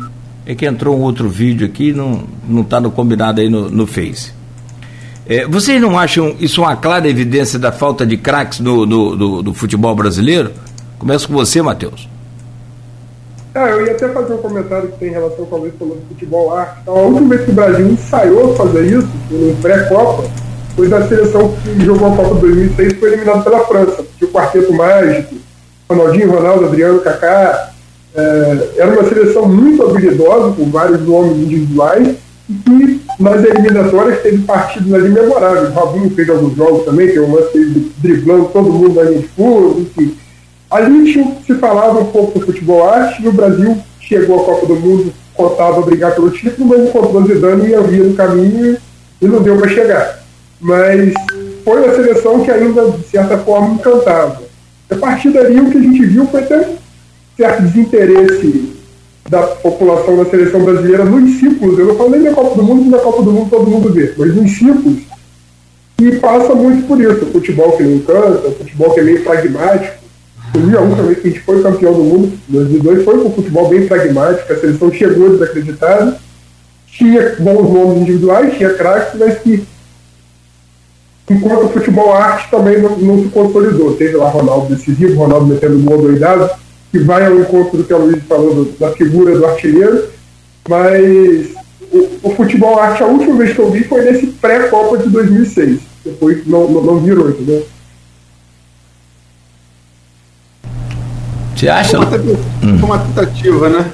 Mas aí. É. Nogueira falou que firula, não, mas aí. É, eu, eu, acho que o jogo de 2006 é um jogo, mais, um jogo mais emblemático que eu vi. É, porque é, tinha um, um, uns, uns, uns, comerciais da Nike. Aliás, é, Nogueira falou em 98 a Nike, pô, quem patrocinava a França era Adidas. Como é que a Nike pode Patrocina até hoje Zidane, tanto promoveu agora o papo de Zidane começa. Patrocina a vida inteira Zidane. É o problema do Brasil, é isso. Isso, isso me irrita. Né? É no flamenguista que eu sou e no Brasil que eu sou. Comigo ninguém pode no futebol. E isso eu, eu, eu, eu, acho de uma arrogância, de uma prepotência, de um desrespeito. O Brasil, quando perde, não é porque o outro foi melhor, é porque compraram o time, tem que arrumar uma explicação alienígena. Pô, pegou um grande time, aquele time da França, foi o primeiro time da história a ser campeão da Copa do Mundo e da Euro em sequência, passando e depois superando pela Espanha de chave Inesta, que foi campeão duas vezes da Euro com uma Copa do Mundo no meio. Mas a primeira vez que um time foi, na história do futebol, campeão em sequência da Euro da Copa foi a França de Zidane. Não só Zidane, Zidane, Turan, Henri, Blanc, né, é, Ribéry, é, é, Maquelele, Viarra. É um aquele time. É um timaço. É, Trezeguet, né, é, Desaí. É um timão. O time todo é muito bom. É, Henri, né? É, vai, vai fazer, inclusive, o gol de 2006. Mas aquele jogo de 2006 eu até concordo que ele tentou refazer isso. Mas se bem que no final o Adriano ficou no banco, né? Então não foi bem assim. Quadrado ficou virou triângulo. Ah. É, é, mas é, o que o Zidane fez ali, o Brasil vinha realmente com essa, com essa perspectiva, com esse anúncio. Tinha, é, é ele, é, é, é, o que ele fez ali, ó, vocês são bons de bola? São malabaristas? São, são circenses? Vocês são? Então vamos cá. Quer dançar, quer dançar, tirou uma de ensinar. Não é só o Ronaldo, não é só o Ronaldinho Gaúcho, aquela lá dele, por cima de Beto Silvio, Lúcio tá catando cavaco até hoje, coitado. Ele deu uma rolete em Lúcio, coitado de Lúcio. Quase quebrou o espinho de Lúcio. Então, acho que ele foi tipo assim: é, é, é, Zidane é um camarada que é, perdeu também uma Copa no psicológico, né? mas jogava muito nessa, nessa psicológica. Ele fez aquilo intencionalmente, dolosamente, para quebrar a espinha psicológica do Brasil e deu certo, né? E deu certo, e de fato fez. Né? Porque baixou o caboclo, né? Aquele jogo foi incontestável. E, e, e ganhou com futebol arte. Se, se aquilo que você fez em 2006 não é futebol arte, você mais o que, que era mesmo. Né? O, o, o que se quiser de drible, procura ali que você vai encontrar. Ah, e foi em Ronaldo, Ronaldinho Gaúcho, foi em Lúcio, foi no time todo brasileiro. Gilberto Silva, que era marcador, coitado, era marcador dele. Né? Foi um, um espetáculo. Gente, olha, são 8h46. Tem, é, se for levantar aqui questionamentos, que aí minha posição é muito mais cômoda em relação a vocês, Né? É, mas é claro, vocês são conhecedores mais detalhistas, mais profundos. O, o, eu queria, assim, tem várias perguntas. Será que Vini Júnior vai virar um, um Neymar? É, eu queria entrar nessa onda também de, de técnico. Por que, que não temos também técnicos? É, assim, o Luxemburgo foi um dos técnicos que teve na Europa. É, outra pergunta: é, será que o futebol brasileiro tem que parar com essa tentativa de é, é, é, é, voltar ao futebol arte, né? Tentar voltar ao futebol arte e de vez virar a chave para o futebol para a escola europeia? Perdemos pro, pro, pro Modric. Eu gosto do, do Modric por causa de Aloysio. E, claro, evidente por causa do futebol dele, mas Aloysio sabe reconhecer o craque. E na Copa a gente fez a Copa junto aqui pela Folha FM e a Luiz falou, ó, oh, cara, esse Modric vai moer aí a seleção brasileira. E não deu outra. É, o velhinho detonou a gente. Perdemos para a Croácia. Se você falasse na década de 90 que o Brasil ia enfrentar a Croácia, todo mundo já estava tomando uma gelada lá por conta do título. É, as coisas mudaram. Mas eu queria aproveitar aqui o grupo porque o grupo ontem de WhatsApp deste programa e do blog Opiniões aí do, do Aloysio, é, é, é, tem aqui uma série de, de colocações. Tem inclusive o Wellington Abreu, o Wellington Cordeiro, perdão, desculpa, falando aqui do, dos patrocinadores, do treinador Fernando Diniz, patrocinador não, do empresário Giuliani, Giuliano Bertolucci, que é o empresário do Diniz sobre essa coisa que a gente falou de jogador e que vocês já falaram. Mas tem aqui a pergunta da Silvaninha Venâncio. Ela prestigia a gente sempre, então a gente não pode deixar também, né? É, de prestigiar. Ela não gosta do Diniz como treinador, mas ela coloca aqui, ó, a opinião dos nobres colegas. O, deixa eu ver aqui. É, ah, esse aqui foi o Relação Brasileiro. O que eu queria ver aqui é sobre o é, ah, o Arnaldo então que coloca. Mas ela fala sobre o brasileiro, Silvano, depois eu volto com você aqui. É, o Brasil vive um momento muito pobre em relação a talentos. Seu criticado Neymar e muito é, o promissor Vini Júnior. A coisa ficou terrível. A pegada da seleção não deveria ser um apelo para a força de conjunto, deixando um pouco essa questão técnica de lado, que é a coisa do que eu falei agora aqui, do, da escola europeia. O que, que vocês acham? Começo com você, Aloysio, por favor. Mas é, a gente joga europeu há muito tempo. Joga europeu é meio século. Joga europeu há muito tempo. O futebol brasileiro virou. O futebol brasileiro. É, eu, eu, vocês são da mesma geração, Matheus é bem mais novo. A gente. É, é, você falou de Modric aí. Eu, eu não falei hora nenhuma que o Modric não é o Brasil. Vamos retomar o que eu falei. Está tá escrito. É bom que está escrito. Porque na véspera favorito é o Brasil.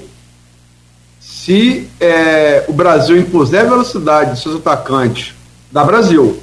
Se o jogo ficar com ritmo cadenciado, dá Croácia. E, e, e Modric era peça fundamental para cadenciar o jogo. É, ele é o maestro.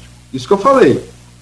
Eu, eu não disse que Modric chamou o Brasil. Eu disse que como a Croácia poderia vencer o Brasil, como de fato venceu. Da, da maneira que eu falei que ia ser. E me espanta um, cronista de província vê isso e, e Tite, a comissão técnica dele paga milhões, não ter percebido. Era o único jeito que o Croácia tinha para vencer o Brasil. E conseguiu. Né? É... Então vou combinar, né? Tipo, pegando 1x0, então toma aquele gol, cara. Pô, no final ali, ah, não, não, não, não é pra ser campeão. Não é pra ser campeão. Ponto. Fluminense, pô, PPD numa final, quando ele deu três pés, não era pra ser campeão. Não era pra ser. Ponto. Não, não é para ser campeão. Se Botafogo, por exemplo, Fortaleza, não é para ser campeão, infelizmente. Entendeu? Ah, pô, é coisa que. Né? É, agora, é, essa coisa do técnico. É, eu, eu acho que Diniz tem um trabalho autoral. Ninguém vai negar que o trabalho que levou ele a conquista do Libertadores pelo Fluminense é um trabalho autoral. Não um trabalho qualquer. O trabalho tem cara. Tem cara, você pode, pode até questionar a cara, mas tem cara. E busca essa essência do futebol brasileiro. O problema é que ele adota um estilo, que ele fala no Fluminense, é que ele tem tempo, ele trabalha psicológico do jogador, é, é, é, é, é, é, um, uma retomada, é uma tentativa retomada do padrão técnico do futebol brasileiro do passado, mas com um esquema tático meio carrossel de 74, sem posição fixa, que vai contra o estilo posicional que esses jogadores todos que jogam na Europa adotam. Então o cara, pô, Imagina Matheus está fazendo um lead com cinco perguntas diferentes do que o quem, que, como, como, hoje, por quê. São fidelis para esse tipo de jornalismo. Ele vem para cá, ele vai ter dificuldade, é, entendeu? Técnica. Você opera numa mesa, você é para uma mesa completamente diferente. Você não é assim, você, você tem que, entendeu? Você tem que olhar prática do dia a dia.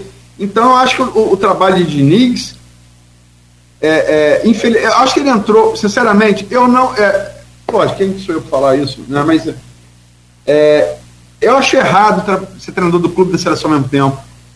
Eu acho errado. Entendeu? É, Diniz acabou de treinar a seleção, teve que parar tudo no Maracanã. Quer dizer, o Bielsa, por exemplo, está reerguendo o Uruguai como? Bielsa, aquele, aquele jogo é, contra o Botafogo, que Soares marcou três gols, Sabe quem foi o primeiro cara a ligar, a ligar para Soares? Foi Bielsa. Todo jogo do Flamengo, Bielsa liga para Rascaeta. E a Rascaeta joga. Ou seja, ele se dedica exclusivamente à seleção uruguaia. E vê todos os jogos. Como é que o cara vai se dividir entre Fluminense e seleção brasileira? E nisso também o Fluminense é culpado, sabe, André? Que foi para pegar dinheiro da CBF. 6 milhões. Né? É, foi é, é grana, vai sempre grana. E essa, essa denúncia que o Wellington faz aí, do empresário de Diniz, é, realmente precisa ser investigada, porque essa denúncia existe. E tem algumas comunicações realmente que é, são estranhas de se, de se defender. Né? É, mas todo mundo aceita que se prova o contrário. Mas enfim, a gente sabe que isso acontece no mundo do futebol. Eu, sinceramente, eu, eu, é, eu se eu tiver. Eu acho que aquele momento de Guardiola, 2012, era o momento. Era um, e eles perdeu esse momento. Sinceramente, Ancelotti foi um belo jogador, é um grande treinador, mas não, não me enche os olhos como treinador. Eu respeito muito. Ele no Real Madrid, né? Lógico. Né? É, mas é, não me enche os olhos. Eu acho que depois de Guardiola, daquele flerte com Guardiola, e Guardiola piscou e o, e o CBF virou a cara, é para brincadeira, né? CBF vira a cara para Guardiola, é tipo. Uh, a gente vira a cara, pra, um de nós três que vira a cara para os embrulhos piscar para gente. É mais ou menos a comparação. Né? É, é, enfim. É. é, eu acho que surgiu uma, uma chance nova com Jesus, que no Flamengo trouxe esse futebol de volta. Em 2019. Né? Trouxe futebol de volta. E também não, não, não chegou a um acordo. Então eu acho que talvez o Brasil tenha perdido o fio da meada. Mas eu acho, eu acho assim, é, que o Brasil está precisando sim é, de, de intercâmbio de treinadores. Está aprovado o Palmeiras aí. O próprio Botafogo, que foi um contra o Português TV, quando saiu foi outro, entendeu? O trabalho de Jesus na, no Flamengo, né? O trabalho de Bielsa, o argentino no Uruguai, cuja rivalidade argentino-uruguai ainda é maior do que a rivalidade Brasil-Argentina, está provado, né? Faz bem. O próprio, é, o maluco do Flamengo, lá como é que é o nome daquele maluco, o argentino, é, São Paulo no Chile fez um belo trabalho, né? Eu acho que é bom, acho que é areja os conceitos. Agora, tem que ter tempo. Agora, a gente está disposto a, a, a, a, gente vai ter mais uma derrota? E não é o seguinte, cara, o acordo com, com, com, com o Ancelotti agora para junho, no ano que vem. É, o Brasil não tem, o Brasil não tem mais, tem amistoso. Não tem mais. É, a, a, eliminatória só volta no segundo semestre do ano que vem. E tem Copa América também, né? Copa América também. Sim. Então é. contra Espanha e Inglaterra, né? É.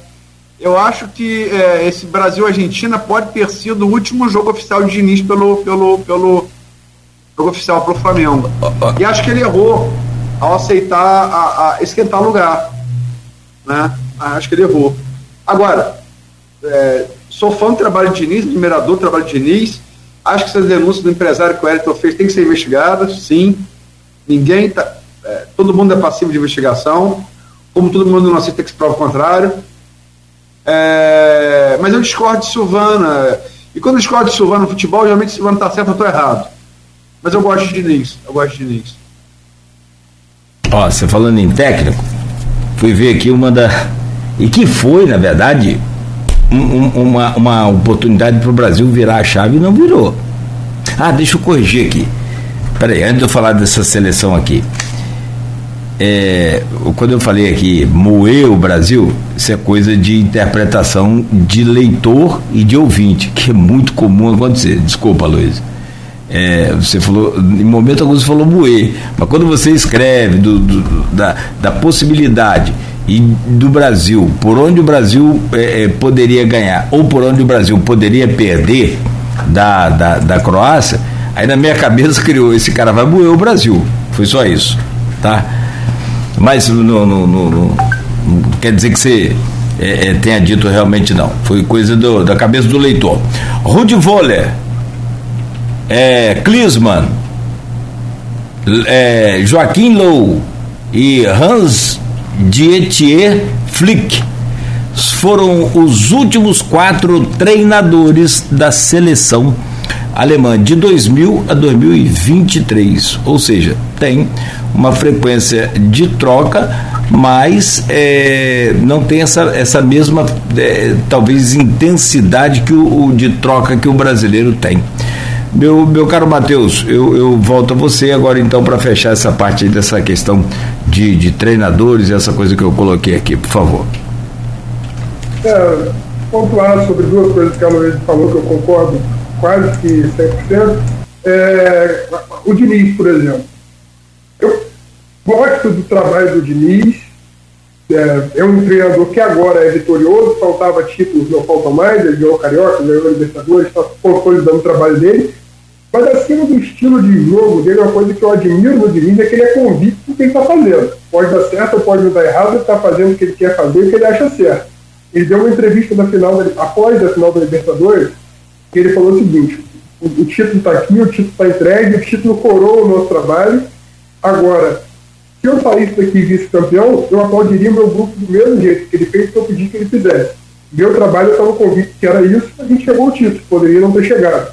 Então, futebol é, valoriza a dignidade do trabalho, usou até esse termo. Dignos são quem trabalham acreditando, são as pessoas que trabalham acreditando no que elas estão fazendo. E isso ele tem, não tem como negar. A Luiz falou, todos os trabalhos dele têm o perfil dele. Isso está demonstrado ali. Agora, levar isso para a seleção é outra questão. E eu acho que a seleção brasileira, como qualquer seleção, tem que ter é, dedicação exclusiva. E quando você está no clube, simultaneamente, que era coisa muito comum no passado, já Flávio Costa já comandou a seleção brasileira em mesmo período de clube, enfim. Não acontecia há muito tempo, mas voltou a acontecer agora. Primeiro, que você não tem dedicação exclusiva, e segundo, que você levanta questionamentos até do ponto de vista ético. Não, não vou julgar a ética de ninguém, mas torcedor é um ser irracional por natureza, mexe com a emoção. E aí você convoca jogador de time A, não convoca jogador de time B, sabendo que na rodada seguinte o jogador vai, pode voltar desgastado, pode desfalcar, enfim, você abre uma série de questionamentos que eu acho que a CBF poderia ter se poupado disso. Não era necessário fazer isso. É um, é um desgaste desnecessário. E acho também que Diniz não vai ficar pelos resultados, a cobrança está grande, mas eu tenho uma certa dúvida se, Ancelotti vai vir. E não sou só eu. Ontem circulou na imprensa uma, uma entrevista de Zamorim, ex-treinador do Real Madrid, atual clube do Ancelotti, e ele diz: o único que teve peito de sair do Real Madrid com o Real Madrid me querendo foi eu. E eu acho que o dia que o Real Madrid chegar para o Ancelotti com a proposta, ele fica. E de fato, o Ancelotti nunca deu uma declaração dizendo eu vou ser o treinador da seleção brasileira. Já perguntaram ele várias vezes, ele desconversou, ele ficou de assunto, respeitosamente ao Diniz, não quero me meter nisso, mas eu acho que tá com cara de que não vai vir, não. Tomara que venha. Eu acho que a CBF vai retomar a barrigada depois de ter feito esse anúncio aí. Vamos aguardar. Gente, são nove horas um minuto. Todo programa de esporte que eu já fiz na minha vida, ele fica com a sensação de que faltou falar tudo que nós não falamos. É, dá a impressão de que a gente tem muito, muito a dizer. Acho que é pela riqueza né, da pauta e dessa coisa toda. Caso vocês tenham alguma coisa. Ah, Luiz, você não falou, talvez com mais detalhes aí do, do Messi, que você viu no Maracanã, nessa é, despedida dele pela seleção dentro do, do futebol é, contra a seleção brasileira e dentro do Maracanã, que né, foi aquela, aquela história toda que a gente já falou. E, e nesse, nessa esteira aí, desse, dessa nova fase também da seleção, pela primeira vez nós perdemos para a Colômbia num jogo de eliminatórias e para a Argentina no, no Maracanã. Quer falar sobre, sobre Messi aí, um pouco sobre esse, esse jogo que você viu de perto? Cara, é, eu, eu, assim, eu talvez é, eu sou assim, não, não só no esporte como em tudo. O que me marca mais do que o coletivo é o grande indivíduo. Eu sempre fui assim desde criança. Super-homem de Nietzsche, né? É o que me, é o que me, me arrebata. É por isso que, é, é, inclusive, é, Messi diz isso sobre Zidane naquela entrevista, que Zidane foi um jogador que, embora ele, ele, ele torcedor e jogador do Barcelona, ele vendo no Real Madrid, é aquele jogador o talento faz superar a cor da camisa, né? O, o mesmo país. Eu, eu sou assim também. Eu, eu assim, é, o que me arrebata, eu sou Flamengo por causa de Zico. Eu paro o Fluminense, fez tudo para ser Fluminense, mas eu vejo que jogar, eu falei, não, quero, quero ser Flamengo. Entendeu? É, é, é, e Messi, é, eu acho assim, futebol, sinceramente, eu tenho, eu tenho, três ídolos no futebol. O Zico, Zidane e Messi. São meus três ídolos no futebol. São os, é, bota o Maradona nesse time, mas nunca foi meu ídolo. Maradona nunca foi meu ídolo. Maradona tá. Maradona tá. Então, talvez até lidere esse grupo. Né?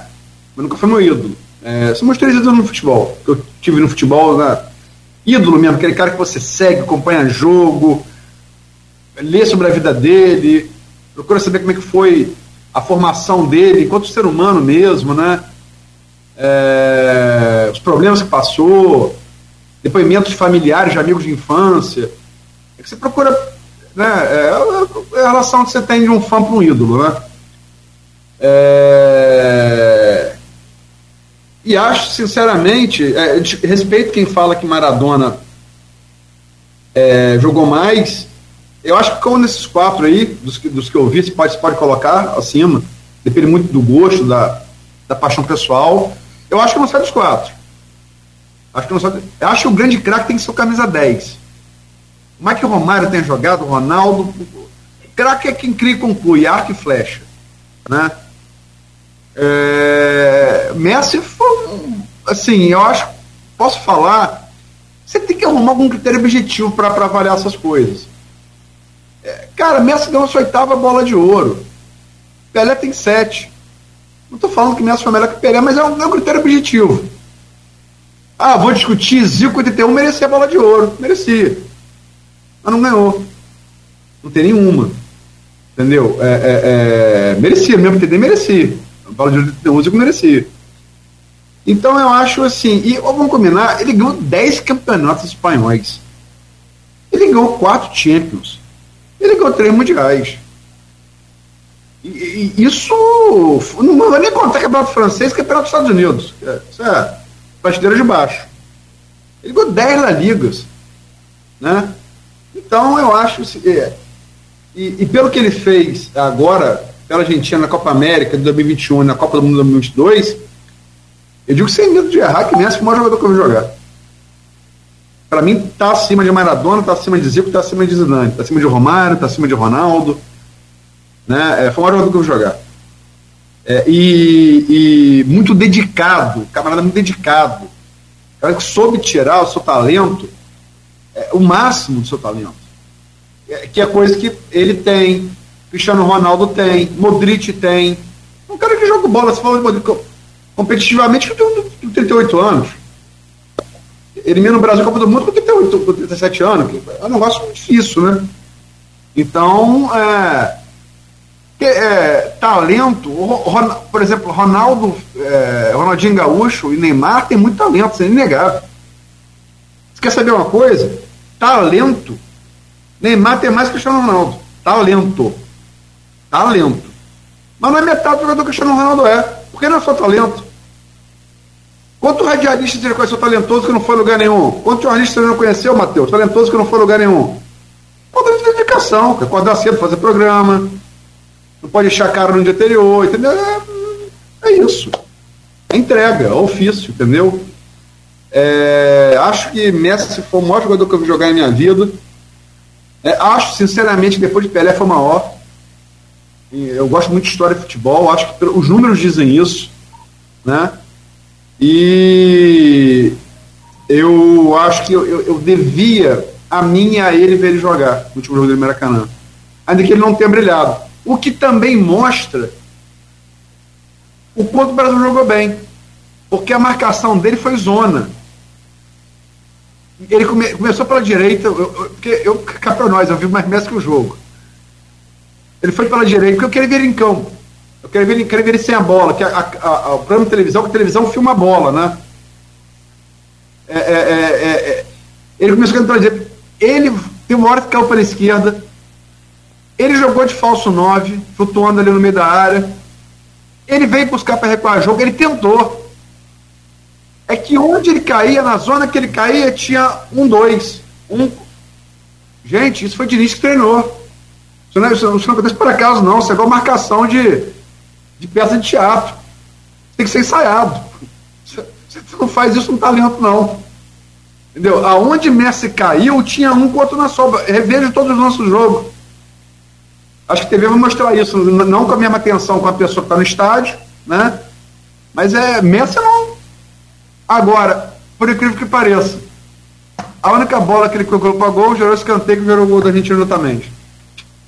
Aí, Eugênio, até quando tá mal, o lance que ele mais ou menos acerta é o lance que dá vitória pro time dele. O, o, o gol de escanteio, o, o gol de Otamendi vem numa uma conclusão que Messi, a única que ele deu fora da área que bateu na zaga brasileira e foi, foi pro escanteio. Gerou o lance do gol argentino. Esse é o gênio. Mesmo não jogando bem, não deixa de ser decisivo. E quando saiu os 32 minutos, muita gente vaiou ele. Os donos estão muito acerrados. Eu, cara, bati palma com, uma, com a, a maior gratidão e, e, e, e devoção a, a ele para ter um gênio de futebol. Né? E dane-se, se alguém não gostasse, dane-se, tá no meio do brasileiro, entendeu? Bate palma com muita vontade. Graças a Deus foi respeitado, né? É, não gritei, é, gritei grito do Brasil, gritei grito do Flamengo, mas não gritei nada ofensivo a Maradona a ele. Né, me recuso a fazer isso. Eu, Maradona e ele. Maradona uma vez me fez bater pau uma, Copa América Maracanã, acho que era Brasil, é, é, Argentina Uruguai foi o Cristiano. Naquela rivalidade de Maradona com o Zico, e eu ficava com Maradona, né? Mas até com a bola no meio de campo, a gente estava no Maracanã, Cristiano. Tá vendo? Essa FDP, pô, eu sou pra mãe dele, não tem ninguém na argentina. Se fosse Zico, não fazia essa besteira. Rapaz, a bola vai caindo. Quando eu vai vindo. A bola vem embaixo de travessão. O Cristiano olha pra mim, tipo, me cobrou satisfação, falando, cala a boca e bate palma. Então, é, boa, boa, é, boa. É, tive a chance de fazer isso várias vezes com o Zico, tive a chance de fazer com o Maradona, tive a chance de fazer com o Messi, muito grato por isso. Bom, bom, que bom. Ô, ô Bel, vou fechar com você e falar sobre essa questão que a Luiz falou, de, de talento e, e, ser humano e, e personalidade. Cara, não existem duas pessoas, né? Não existem é, dois Mateus, um que escreve para o jornal e o outro que está na rua. Não, não é um só, cara. Não existe dois Aloysio, dois Nogueira, dois Beto. Somos um só. É a nossa personalidade, nossa conduta, no... aí vem a parte é profissional, é dedicação, é estudo, é força de vontade, é, é tudo junto, né, é, para você conseguir então imprimir o seu ritmo, imprimir a sua, a sua qualidade. Eu, eu penso também assim, penso muito assim também. Eu vi Maradona jogar, você pegar Maradona, é, pegava a bola no meio de campo, levava dentro do gol e fazia o gol, arco e flecha, como o Luiz falou. Cara, mas não era um jogo, era em todo jogo se ele quisesse, puder, enfim. Mas aí mistura essa, essa personalidade dele muito, muito complicada. Então, na minha opinião, é difícil ser, ter esse cara como ídolo realmente. Gostar do talento dele é inegável, né? Meu caro Matheus, obrigado por hoje. Valeu muito pela sua é, é, presença aqui, companhia. O Goitacás também não deu, você registrou lá, né? Não conseguiu avançar, não conseguiu chegar na A2 coisa não, não, né, não vai bem também para o futebol aqui do interior, mas hoje não foi, não foi foco aqui também do programa. Obrigado por hoje, amigo. Valeu, um bom dia para você e até a próxima. Valeu, Nogueira, eu que agradeço, é sempre um prazer participar aqui, especialmente para falar de futebol, não faço mais contraído, falar um pouquinho de história, que a gente gosta de pesquisar. A Luiz comentou que estava no jogo lá e viu mais mestres do que o jogo. Eu tenho dois irmãos meus que foram ao jogo e o mais novo é tarado por Messi a vida toda.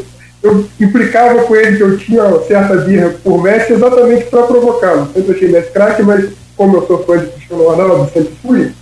E implicava com ele, ah, é melhor tal, mas depois que o Messi ganhou a Copa América e ganhou a Copa do Mundo fazendo o que fez, não tem como não admirar, assim, não tem como não colocar isso para fora e, e guardar birra. Mas eu falava para provocá-lo. E ele escreveu um texto depois do jogo foi o segundo jogo de Messi que ele foi. O primeiro foi comigo na Copa América de 2019, a gente foi Argentina e Venezuela. Foi a única vez que eu vi Messi jogar no estádio. Também teve uma atuação apagada, mas você via que nos lances pontuais ele tinha aquele toque de genialidade. Dessa vez ele foi com meu outro irmão, os dois insistiram, inclusive estavam no setor da briga, graças a Deus estavam afastados um pouco mais, mas estavam ali perto, não aconteceu nada com eles. Mas ele registrou que por alguns minutos ele só viu o Messi. É como se o, o jogo em volta dele não existisse. Ele estava olhando o Messi, sentindo que era a despedida dele, provavelmente, que é improvável que ele vá ver Messi jogando nos Estados Unidos por agora, então teve a oportunidade de ver o último jogo de Messi ao vivo e que é uma experiência marcante. E como eu acompanho ele dentro de casa desde garoto, a vida inteira, idolatrando o Messi, vendo todos os jogos de Messi no Barcelona, no, Inter Miami agora, certamente foi um momento especial para ele e como irmão eu acho muito importante, achei bonito o texto dele. E como admirador de futebol, como jornalista que cobre futebol, a gente só tem que agradecer que jogadores como esses estão não é todo dia que a gente vê jogar, né? Então também pude ver jogar Messi ao vivo, não dessa vez, mas no momento anterior. E a gente agradece e torce enquanto puder seguir no futebol, vai ser importante pra gente. Acho até que ele tem condição de chegar próximo ao Copa do Mundo. Se ele vai querer fazer isso, não sei. É. é. Sim. Eu sei que são 9 14 a gente vai ouvir de Cristiano de qualquer maneira. Ele começou 7 10 que eu atrasei aqui, né? O, é. Nesse programa. Então, tá no... desculpa você eu, e a Matheus os ouvintes. Eu vim de viagem, ontem dirigi o dia inteiro, estava cansado.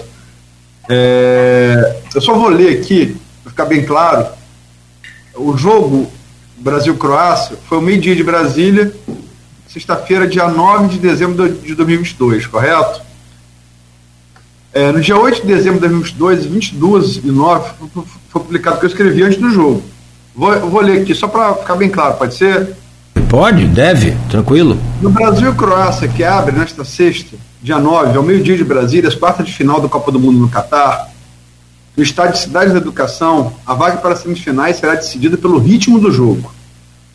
Se for veloz, com seus dois jovens atacantes abertos pelas extremas, Rafinha pela direita e Vini Júnior pela esquerda, e sua maior intensidade de jogo, o Brasil tende a confirmar seu, seu favoritismo. Se o ritmo for mais cadenciado, imposto pelo técnico experiente meio de campo da Croácia, o volante Brozovic, o maestro Modric e Kovacic atual vice-campeã mundial aumenta suas chances de surpreender. O que eu disse que podia acontecer e foi de fato, infelizmente, o que aconteceu. E aí fica aquela coisa, né? Vamos tomar para para lição. E não só para lição, como foi o 7 a 1 e que eu não entendi por que, que não foi feito nada depois daquele 7 a 1 né? Não sei. Enfim, Quero te agradecer, Aloysio, por hoje. Bacana contar com, com você aqui sempre. E amanhã de volta às sete da manhã com mais um, um Folha no Ar. Valeu por hoje, Aloysio. Obrigado, Nogueira. Obrigado, Matheus. Obrigado, Beto. Valeu. Amanhã de volta no oferecimento de Coagro, Proteus, Unimed Campos, Laboratório Plínio Bacelar e Vacina Plínio Bacelar.